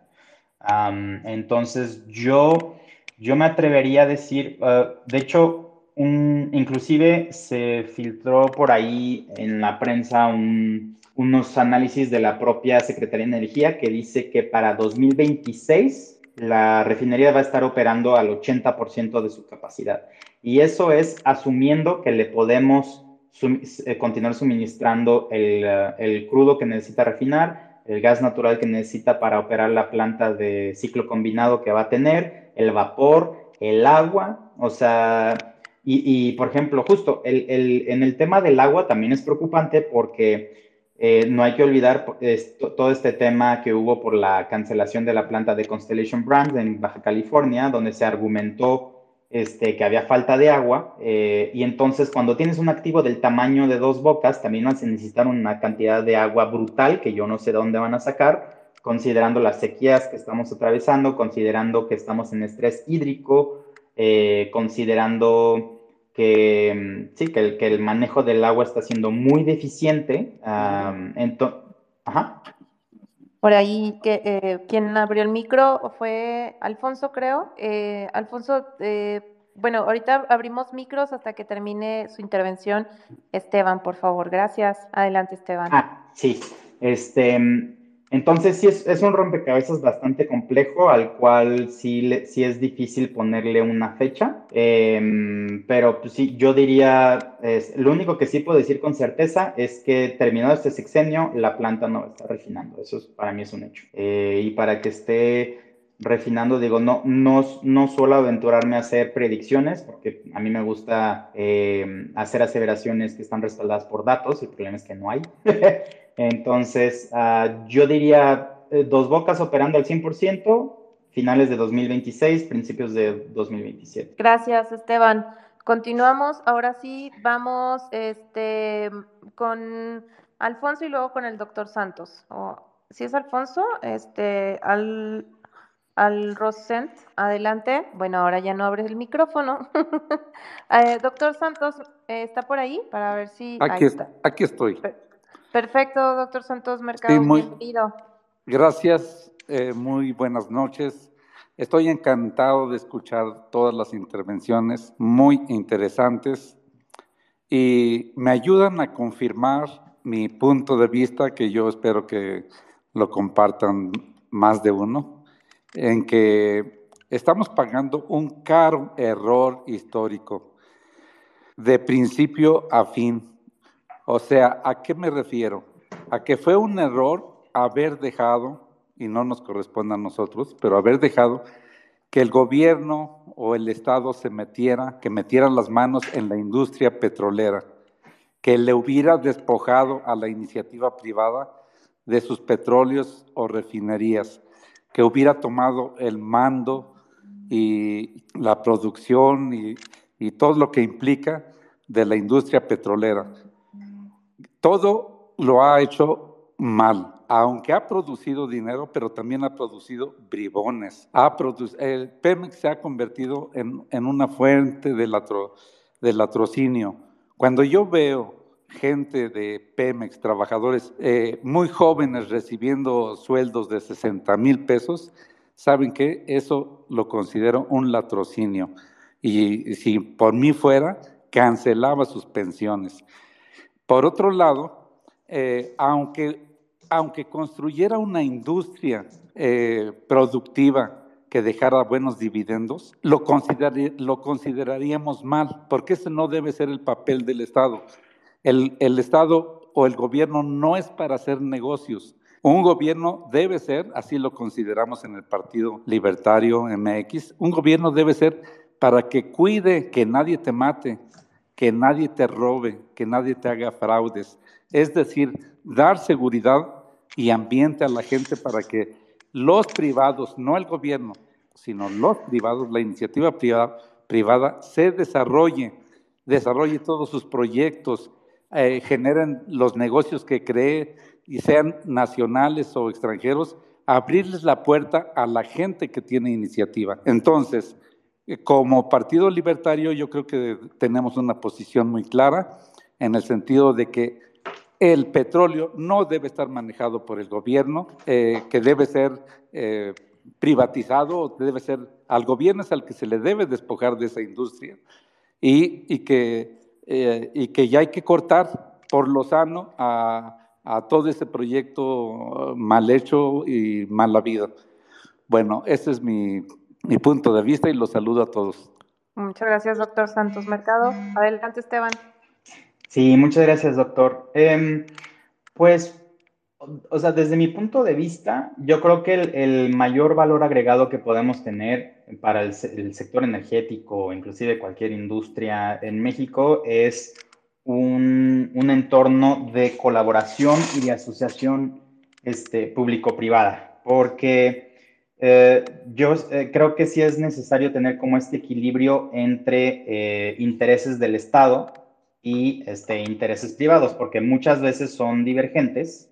Obviamente en un, en un escenario ideal eh, tendríamos por un lado el gobierno que ve por la protección de sus ciudadanos, ¿no? Este, que, se, que no se violen sus derechos, etcétera, y por el otro pues están los privados que pues quieren, este, quieren hacer beneficios y, hacer, eh, y manejan sus operaciones de manera eficiente. Entonces, yo creo que la mejor combinación o la combinación ganadora es justamente esta eh, búsqueda incansable de la eficiencia, de la innovación, de la tecnología por parte de eh, los ah, privados con eh, las políticas del gobierno en términos de, ok, este, iniciativa privada, vénganse con, con, sus recursos, con su eficiencia y vámonos por aquí, estas son las áreas prioritarias y demás. El problema es que pues tenemos un, actualmente un gobierno que pues no se ve tan claro que vea por, por los intereses de, de su ciudadanía, porque como, como comentaba en un inicio, o sea, los rubros importantes, eh, críticos de, del país, que son salud, seguridad y, este, y educación, están completamente desatendidos. Eh, yo inclusive hubiera aplaudido... Eh,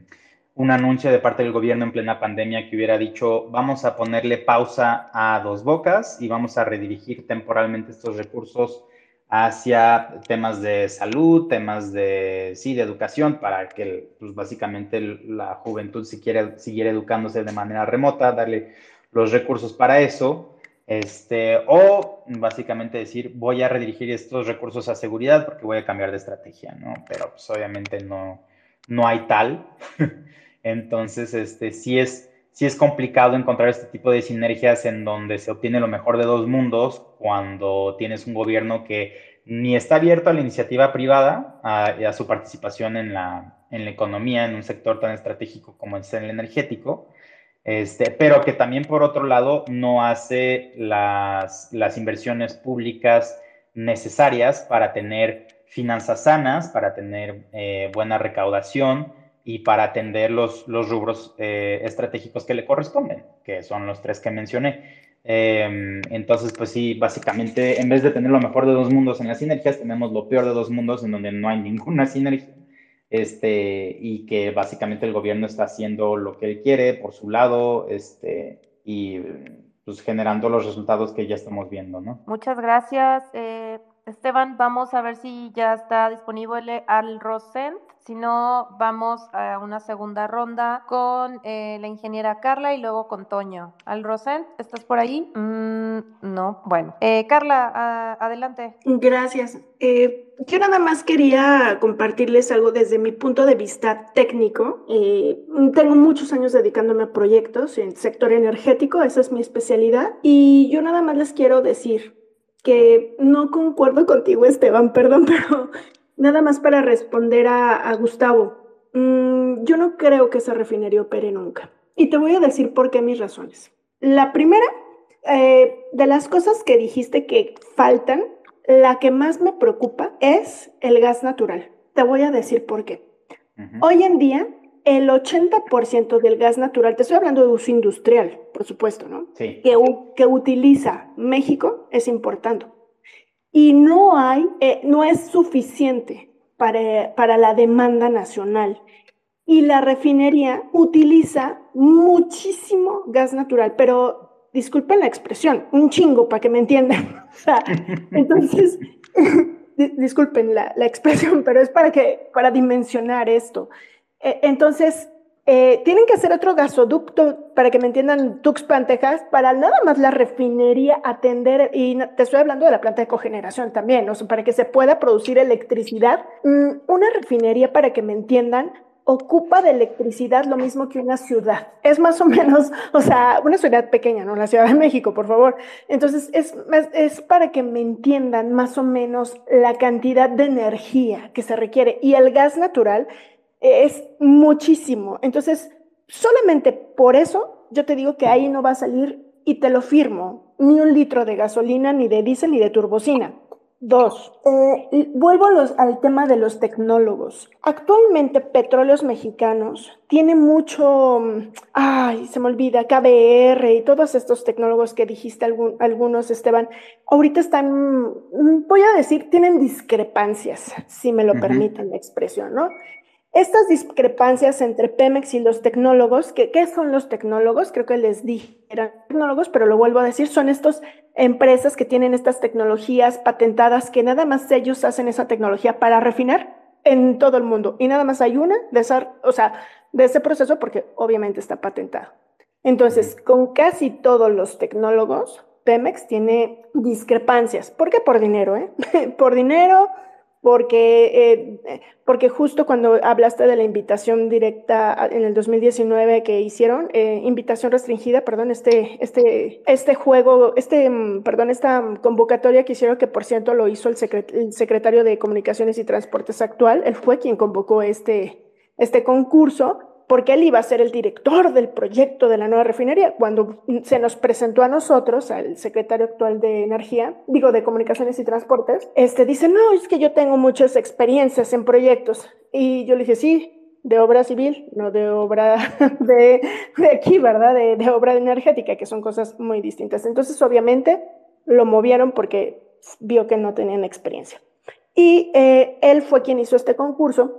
Y derivado de este concurso, hubo muchas mm, peleas, vamos a decirlo así, entre la Secretaría de Energía, entre el subdirector de proyectos Leonardo Cornejo y estas empresas. Peleas como la Secretaría de Energía lo hace, ¿no? Ustedes no la conocen, pero ella sí es de tronar dedos y cositas así, ¿no? Entonces, yo la verdad dudo mucho que un KBR, que, o sea, que un Foster venga y diga, ay, sí, cómprame la No lo creo, al menos que le paguen, al menos que resuelvan muchas cosas y para eso ya pasaron muchos meses y años. Entonces, por estas dos cositas y por otras que no quiero tomar el micrófono más, Esteban, yo estoy segura que de ahí no va a salir ni un litro. Y para contestar a Gustavo, lo que inauguraron fue, no sé, porque ni siquiera fue la primera etapa constructiva. o sea, ¿qué inauguraron? No sé, pero esta cosa sigue construyendo es mi participación. Muchas gracias. Adelante, Esteban. Sí, muchas gracias, Carla. Sí, pues, este, ya ven, por eso no me gusta hacer predicciones. Pero no, obviamente está, está buenísimo porque justo yo no, no dimensionaba, este, justo la cantidad de gas natural que se iba a necesitar, o sea, a nivel ciudades muchísimo. Entonces, obviamente, si no tienes esa variable, si dices, no, pues yo creo que sí, y digo, naturalmente soy una persona relativamente optimista, pero este, yo, yo me apego a tu, a tu diagnóstico, este, con certificado de aprobación.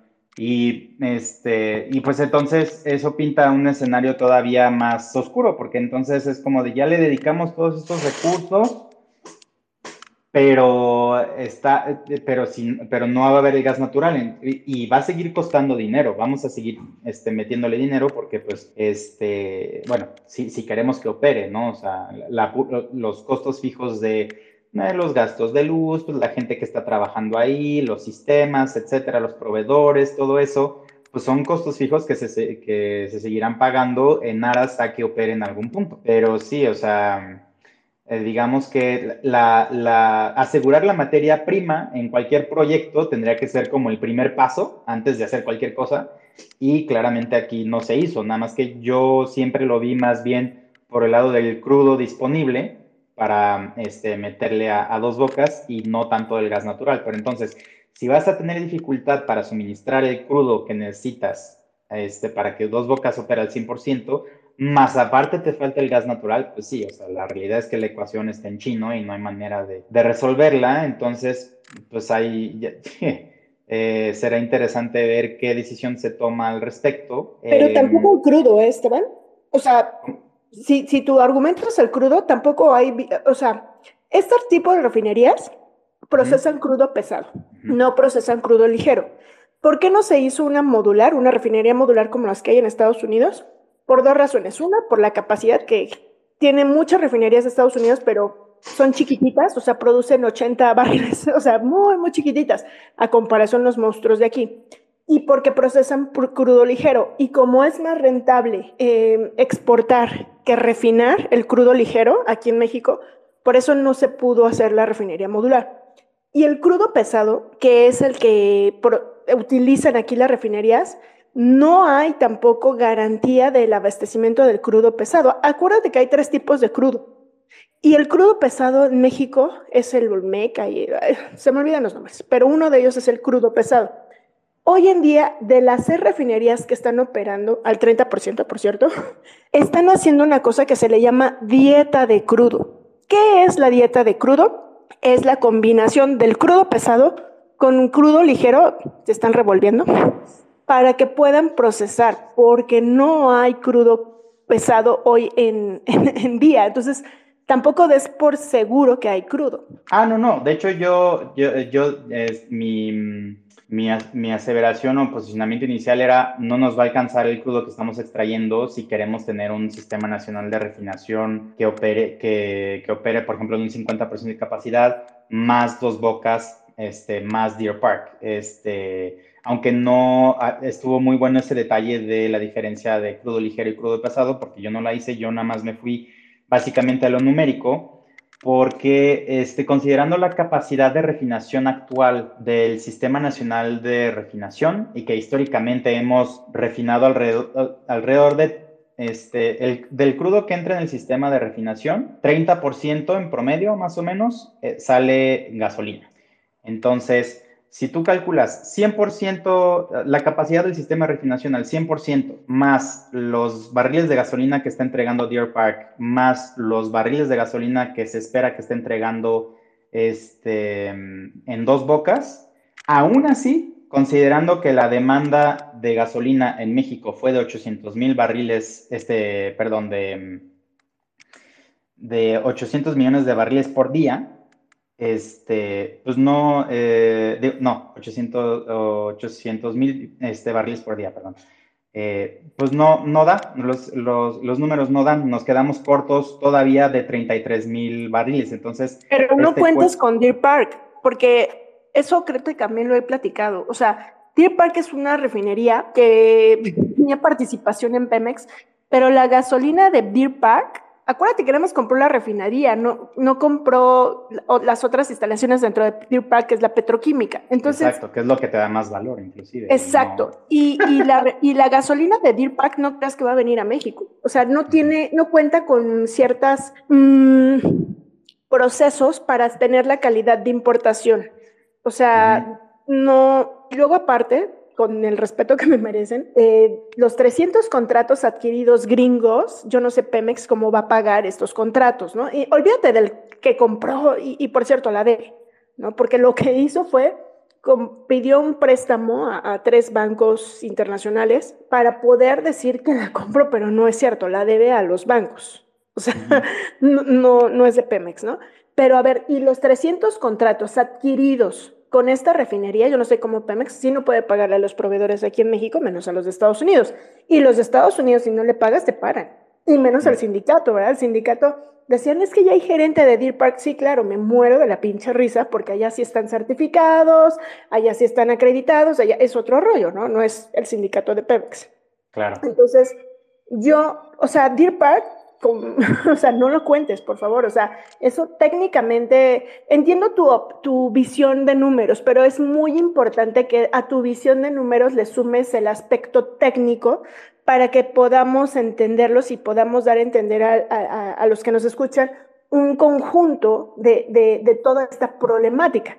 Porque si nada más nos vamos por los números, no, tienes que ver el aspecto técnico para que veas que los números no siempre 2 más 2 es 4 en refinación pues. Claro, sí, no, o sea, digamos que yo, o sea, me, basaba más como en el histórico del suministro de gasolinas de Deer Park, pero sí, efectivamente, como bien dices, hay compromisos adquiridos del lado estadounidense que hace que no toda la producción está disponible para México, más aparte el hecho, o sea, desde el punto de vista de infraestructura, los ductos como tal que tiene Deer Park, pues obviamente están en su mayoría este, diseñados para que vayan hacia Estados Unidos, no hacia México. Sea, entonces, ya sea por ducto o por buque, aún así, si nosotros, si México dice, quiero tener disponible toda la, capacidad de Deer Park y todos los barriles de gasolina, no puede, ¿no? Entonces, obviamente, y digamos que la, la, parte numérica la hice justo en este escenario como súper optimista, diciendo, asumiendo, porque sí, se asumen muchas cosas, porque justo es, es un escenario, es, es, el escenario más positivo. Y aún en el escenario más positivo, las cuentas no dan, ¿no? Ya obviamente ya si te metes al detalle es como de, no, no, no, no. Y, y, es simplemente para hacer como el argumento más sencillo justo a, a, la gente que pues no tiene este entendimiento, que quiere, que, está, que le interesa el tema, pero que pues no, no se empapa tanto en, en los detalles, en los números, ¿no? Porque pues, se dedican a otras cosas y tal, y está bien pero sí, o sea, definitivamente, o sea, lo que a mí me queda claro, eh, y espero que quede claro en, este espacio, es que pues, esta parte de la autosuficiencia, pues es un cuento. O sea, no, no se va a lograr y ni siquiera, este, y, tampoco, eh, y aparte de ser autosuficiencia, es autosuficiencia no lograda y a un precio exorbitante que ni siquiera va a lograr el objetivo planteado. O sea, estamos gastando miles de millones de dólares ¿no? Este, poniendo a Pemex en unos números todavía más rojos de los que ya tiene para una meta que ni siquiera se va a alcanzar, este, y que ni siquiera eh, tiene el valor agregado o el impacto económico positivo que pudiera contrarrestar todo lo que ya tenemos de impacto negativo en términos del gasto, en términos del impacto de las finanzas de Pemex en términos del impacto social que va a tener y del impacto ambiental. Entonces, sí, este, yo por eso agradezco mucho este tipo de espacios para poderlo exponer eh, y que pues básicamente la gente se dé cuenta que, o sea, que no, o sea, que, se, que, que, no se va a lograr lo que se está estipulando, ni la autosuficiencia energética, ni la, este, ¿cómo se llama? Ni, ni, el, ni el precio rebajado de las gasolinas. Perfecto. Bueno, eh, continuamos con las últimas dos participaciones. Que, a ver, veamos si Al Rosent, Al Rosent ya tiene su micro disponible. Adelante, ahí está. Adelante. Sí, yo nada más quería abundar un poquito en lo que se espera de las seis refinerías. Ninguna de esas refinerías está diseñada para operar por abajo del 50%. Es una mentira que están operando al 30%. Si están operando al 30%, lo único que están sacando es producto fuera de especificación y combustóleo. Y intentar todas esas refinerías, si la más nueva data del 80, están, todos los equipos están más allá, más allá de su vida útil. Entonces, lo único que hay que hacer con esas refinerías para que sean rentables es cerrarlas. Las seis, cerrarlas completamente y dejar esos espacios, limpiarlos, que cuesta una lana, para poner otra cosa. Es decir, plantas solares, por ejemplo.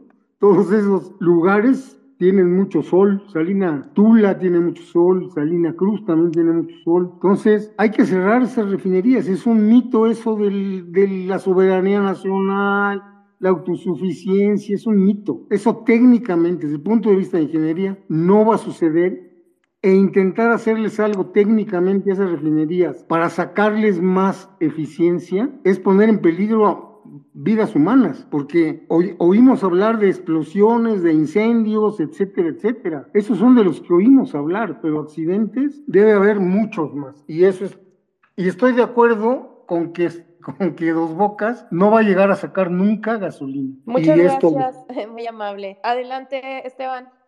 Sí, muchísimas gracias por, por ese aporte también. Este, pues sí, o sea, la realidad es, es, esa, o sea, sí, yo, yo, para mí, yo concuerdo con esa postura, o sea, el único futuro de esas refinerías será que se cierren, este, porque justo, o sea, no, es, o sea, no le generan plusvalía a Pemex y tampoco le generan plusvalía a la, a la población.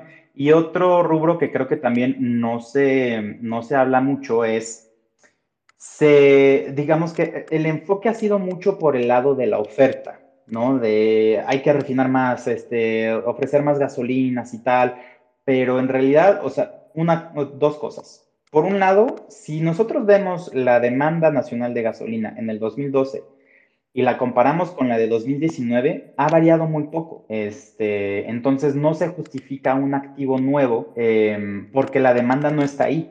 O sea, no hay ningún fenómeno ni sistémico ni tendencia que diga, ¿sabes qué? Prepárate porque va a haber un aumento en la demanda de las gasolinas. No hay tal. Este, ahorita estamos teniendo el desajuste por el tema de Ucrania y, de la pandemia, pero no hay una tendencia de largo plazo, un evento, un, un, gatillo que diga, ¿sabes qué? Va a dispararse. No. Y también, o sea, y, y el otro lado de la ecuación es, también hay que enfocarnos por el lado de, este, de la demanda. Es decir, imagínense que hubiéramos dedicado esos 14 mil millones de dólares que le dedicamos y contando a la refinería a este, financiar una política pública a nivel nacional para que todas las ciudades, las grandes ciudades, las grandes urbes de, México, no Ciudad de México, Monterrey, Guadalajara, Querétaro, este, eh, Tijuana, todas las que tengan eh, un eh, parque vehicular importante, utilizáramos ese dinero para este transporte público eficiente e intermodal, en donde una persona pueda desplazarse dentro de su, ecosistema, ¿no? De, a su casa, su trabajo, este, al súper, etcétera, ya sea con bicicleta, con metro, con metrobús, todo electrificado. Ahí, o sea, ya con, con eso ya implementado y en su lugar, tendríamos una demanda de gasolina que bajaría de manera brutal, este, sin tener que pasar por la parte de refinación, este, etcétera. Entonces ahí, con lo que importamos de Estados Unidos, que sigue siendo a la fecha el mercado energético más este, barato y eficiente eh, con el cual tenemos la suerte de compartir 3.000 kilómetros de frontera, este, ya con las importaciones se cubre y, y ya está, ¿no? O sea, porque este, se habla mucho de los coches eléctricos, que pues también va a tener su impacto, pero obviamente una política integrada de transporte público electrificado este, tendría un impacto muchísimo mayor. O sea, ahí la refinación se vuelve completamente intrascendente, obsoleta inclusive. Entonces, em, si vemos, eh, porque incluso, y, y también resuelve el problema del combustóleo, porque este año, viendo las cifras, es la primera vez desde 2002 que estamos produciendo más combustorio que gasolinas, con todo y que también le estamos invirtiendo una millonada a la modernización de nuestro sistema nacional de refinación. Ah, y en términos de demanda, obviamente el combustorio eh, a nivel nacional, la demanda ha bajado por la mitad en este mismo periodo de 2012-2019. La turbocina ha aumentado un poquito, el diésel se ha mantenido también constante. Entonces, y el combustóleo es un problema muy grave para Pemex porque eh, cuando Estados Unidos diga ya no quiero de tu combustóleo porque pues ya no lo necesito porque estoy implementando una política bastante ambiciosa de transición energética sobre todos los eslabones, pues nos vamos a quedar ahí con el combustóleo parado, almacenado, sin que le, sin que le dé provecho a nadie. ¿Y qué es lo que va a pasar? CFE lo va a seguir quemando en sus plantas. Y entonces vamos a tener un atraso en la transición energética porque CFE va a decir es que no puedo jubilar termoeléctricas porque tenemos demasiado combustóleo y pues hay que quemarlo porque Pemex me lo está regalando por tres pesos, este, porque tiene demasiado y nadie lo quiere.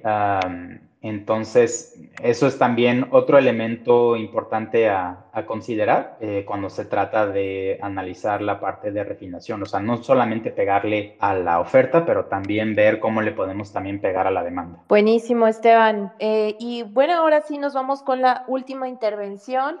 Y antes de eh, pasarle la voz a Toño, recordarles, eh, invitarles a seguirnos en la página de www.mexicolibertario.org para que podamos seguir difundiendo las ideas de la libertad y darle batalla a estos populismos que tanto daño y tanta eh, mal nos ha venido haciendo en toda nuestra región. Entonces, apoyen este tipo de proyectos como es México Libertario, eh, visitando su sitio, eh, leyendo los papers que ahí varios intelectuales han escrito específicamente para ustedes.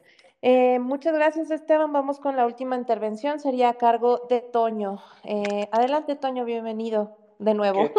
Listo nuevamente. Este, para despejar un poquito la duda de este Gustavo, que hace ratito este preguntó, y bueno, también, pues bueno, comentarles, ¿no? Eh, la refinería le falta mucho, ¿no? Como ya lo hemos dicho muchísimas veces. Entonces, ahorita ya, ¿qué va? Ya pusieron, digamos que la estructura, la obra negra, ya está. Este, se supone que ya está, pues porque ya están montando equipos grandes. Eh, el equipo grande, digamos que es lo más vistoso, una torre de 50 metros, este, claro que es vistosa, ¿no?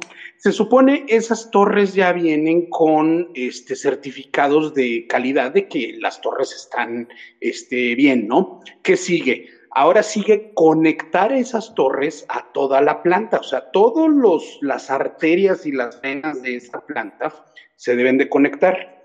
A todas esas conexiones se les debe de hacer pruebas de todos los equipos que van en esas arterias, digámoslo así, que son válvulas, se deben de probar. sí, así es, es la integración, pero se tienen que probar, ¿no? Toda la tubería que va soldada se tiene que radiografiar y se tiene que inspeccionar con ultrasonido. Este, y bueno, una vez que ya esté todo conectado, este, ver la automatización que efectivamente mande la, este, las señales al cuarto de control, que si dice que está a 25 grados, esté a 25 grados, que si está a 40 kilos de presión, está a 40 kilos, ¿no? Este, posteriormente, eh, ya una vez que está todo integrado, se prueba todo en conjunto, la hermeticidad de todo el conjunto, y posteriormente, pues ya se empaca, ¿no? Este, se, se le mete el producto y se prueba. Pero bueno, aquí en, el detalle de la refinería es de que al final de cuentas toda la refinería se debe de este, probar junta.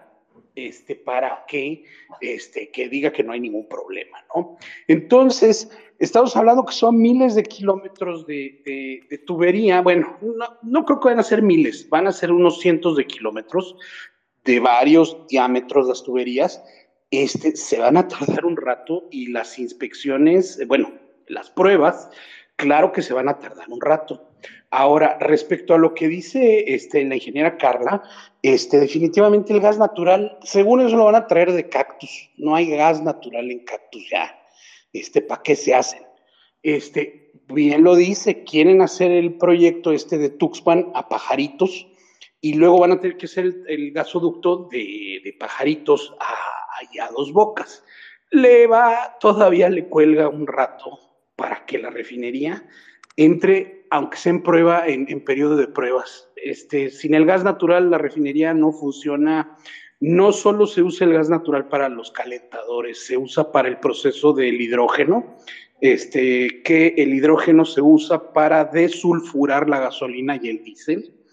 Y respecto al agua, más o menos es lo que la refinería necesita de agua, es lo mismo que procesa de crudo. 340 mil barriles va a necesitar diario de agua, un agua de cierta calidad, que no es agua, que, es, que todavía es mejor que el agua de garrafón, viéndolo así más, bueno, más la electricidad y más el, crudo, ¿no? El crudo no le veo mucho problema, pues porque se supone que ahí está el puerto donde llega de allá de la sonda de Campeche, que llegue el crudo. No veo el crudo tan problemático. Veo más problemático el gas natural si este, se les olvidó contemplar el gas natural. Y bueno, pues este, muchas gracias por la atención. Este, muy buenas noches a todos. Gracias, este Toño. Eh, y bueno, Esteban, eh, si gustas comentarle a, Toño, e igual para ir cerrando. Sí, pues muchas gracias, Toño, em, por complementar. Y pues sí, efectivamente, em, a raíz de, lo que hemos eh, estado platicando y de las intervenciones de, la ingeniera Carla, eh, sí, está claro que la parte del recurso va a ser el, desafío y para las condiciones que tenemos actualmente, en donde importamos más de la mitad del suministro de gas natural y las rondas petroleras están paradas, entonces no hay manera de producir más, pues sí va a estar cañón este, la parte de suministrarlo, eh, porque aparte también está la infraestructura faltante eh, para poderlo hacer de manera eficiente, Entonces, em, pues habrá que ir siguiendo el caso este, muy de cerca, ver cómo va evolucionando y qué soluciones le van a, le van a implementar, porque pues sí, se antoja complicadísimo por lo que platicamos. Yo, de hecho, me, me voy de este espacio todavía más pesimista de lo que estaba antes de iniciar, em, eh, porque pues sí, o sea, no, no, no va a estar nada fácil el solucionar los problemas adicionales que pone sobre la mesa dos bocas y por eso toca darle un seguimiento muy cercano para que las soluciones que se encuentren sean las, las mejores posibles. Sobre todo los rubros, sobre el rubro financiero para Pemex, sobre el rubro ambiental, y sobre el rubro social también. Excelente, Esteban. Oye, y pues eh, igual ahorita que, que, también vayas como para irnos despidiendo, que eh, nos compartas próximamente, eh, pues, eh, cuáles serán tus actividades, dónde te pueden seguir, si vas a tener algún tipo de presentación, eh, para que ahí nos vayas compartiendo. Y bueno, en lo que vas echándole una pensada, qué es lo que nos vas a compartir, aprovechemos para darles así los avisos parroquiales de los eventos que tenemos por parte de México Libertario junto al Partido Libertario MX se va a tener la conferencia sobre Soberanía Energética y Dos Bocas, posible, útil, por el maestro Eric Sánchez Salas, especialista y consultor en materia energética, a las 12 horas del día sábado 16 de julio. No habrá transmisión en vivo, solamente será presencial, entonces pues eh, los que quieran aprovechar este evento, aparte en la fecha, sábado 16 de julio, en la terraza Networks Roma, eh, dentro del, del Office Max, perdón, Monterrey 75, esquina Durango, por el Metro eh, Insurgentes Durango, Colonia Roma Norte. Ahí está para los que quieran seguirse informando y tener más datos, está ese evento. Por otro lado, también tendremos eh, por parte de México Libertario y la Alianza Libertaria, eh, México es ya un narcoestado con el maestro Manuel Molano, profesor, consultor y articulista, el jueves 7 de julio a las 6 de la tarde por eh, vía online en Facebook Live y YouTube a través de las cuentas de México Libertario. Pues ahí están los anuncios de los próximos eventos y ahora sí, eh, Esteban, cuéntanos, ¿quieres compartirnos algo de, dónde vas a estar próximamente, dónde te pueden seguir? eh, Claro. Claro que sí, con mucho gusto. Eh, pues me pueden seguir en Twitter, que es donde estoy más activo, como ad Esteban CPP, C de casa, P de papá, P de papá. Eh, también tengo un blog que se llama cápsulaenergética.com. El link está en mi perfil de Twitter por si quieren darse una vuelta por ahí, en donde inicié haciendo un análisis de la propuesta de la reforma eléctrica y la idea es seguir haciendo blogs este, informativos para contextualizar em, cómo se van desarrollando los principales acontecimientos de la industria. Y también encuentran a Cápsula Energética en TikTok, porque pues sí hay que estar en todos lados y también sensibilizar a la chaviza, ¿verdad? Este, exacto. Así es, así es. Entonces, igual, la idea ahí es poner así videos de reacción sobre lo que se dice desde el lado de la administración y también como pequeños videos explicativos, este, cortitos sobre lo que está pasando en el sector, por si gustan darse una vuelta también por ahí. Buenísimo, entonces ya saben, también en TikTok este, lo pueden encontrar. ¿Cómo, cómo te encuentran en TikTok? Eh, igual como cápsula energética. Excelente. Pues ahí ya está eh, para que sigan a Esteban y el trabajo que viene haciendo respecto a, pues, eh, como dice, concientizar, sensibilizar y sobre todo con datos tener la información clara y que no nos sigan vendiendo este populismo de que con una refinería vamos a tener a 10 pesos la gasolina, porque ya estamos viendo que nos está saliendo mucho más caro de lo que creemos. Y bueno, pues eh, por nuestra parte sería todo. Agradecemos mucho eh, la participación de eh, los hablantes, la participación de Esteban, de nuestros oyentes y nos escuchamos en una siguiente emisión de Martes Libertarios. Recuerden que el futuro es libertario. Hasta la próxima y que pasen una feliz noche. Muchas gracias a todos. Buenas noches. Bye bye.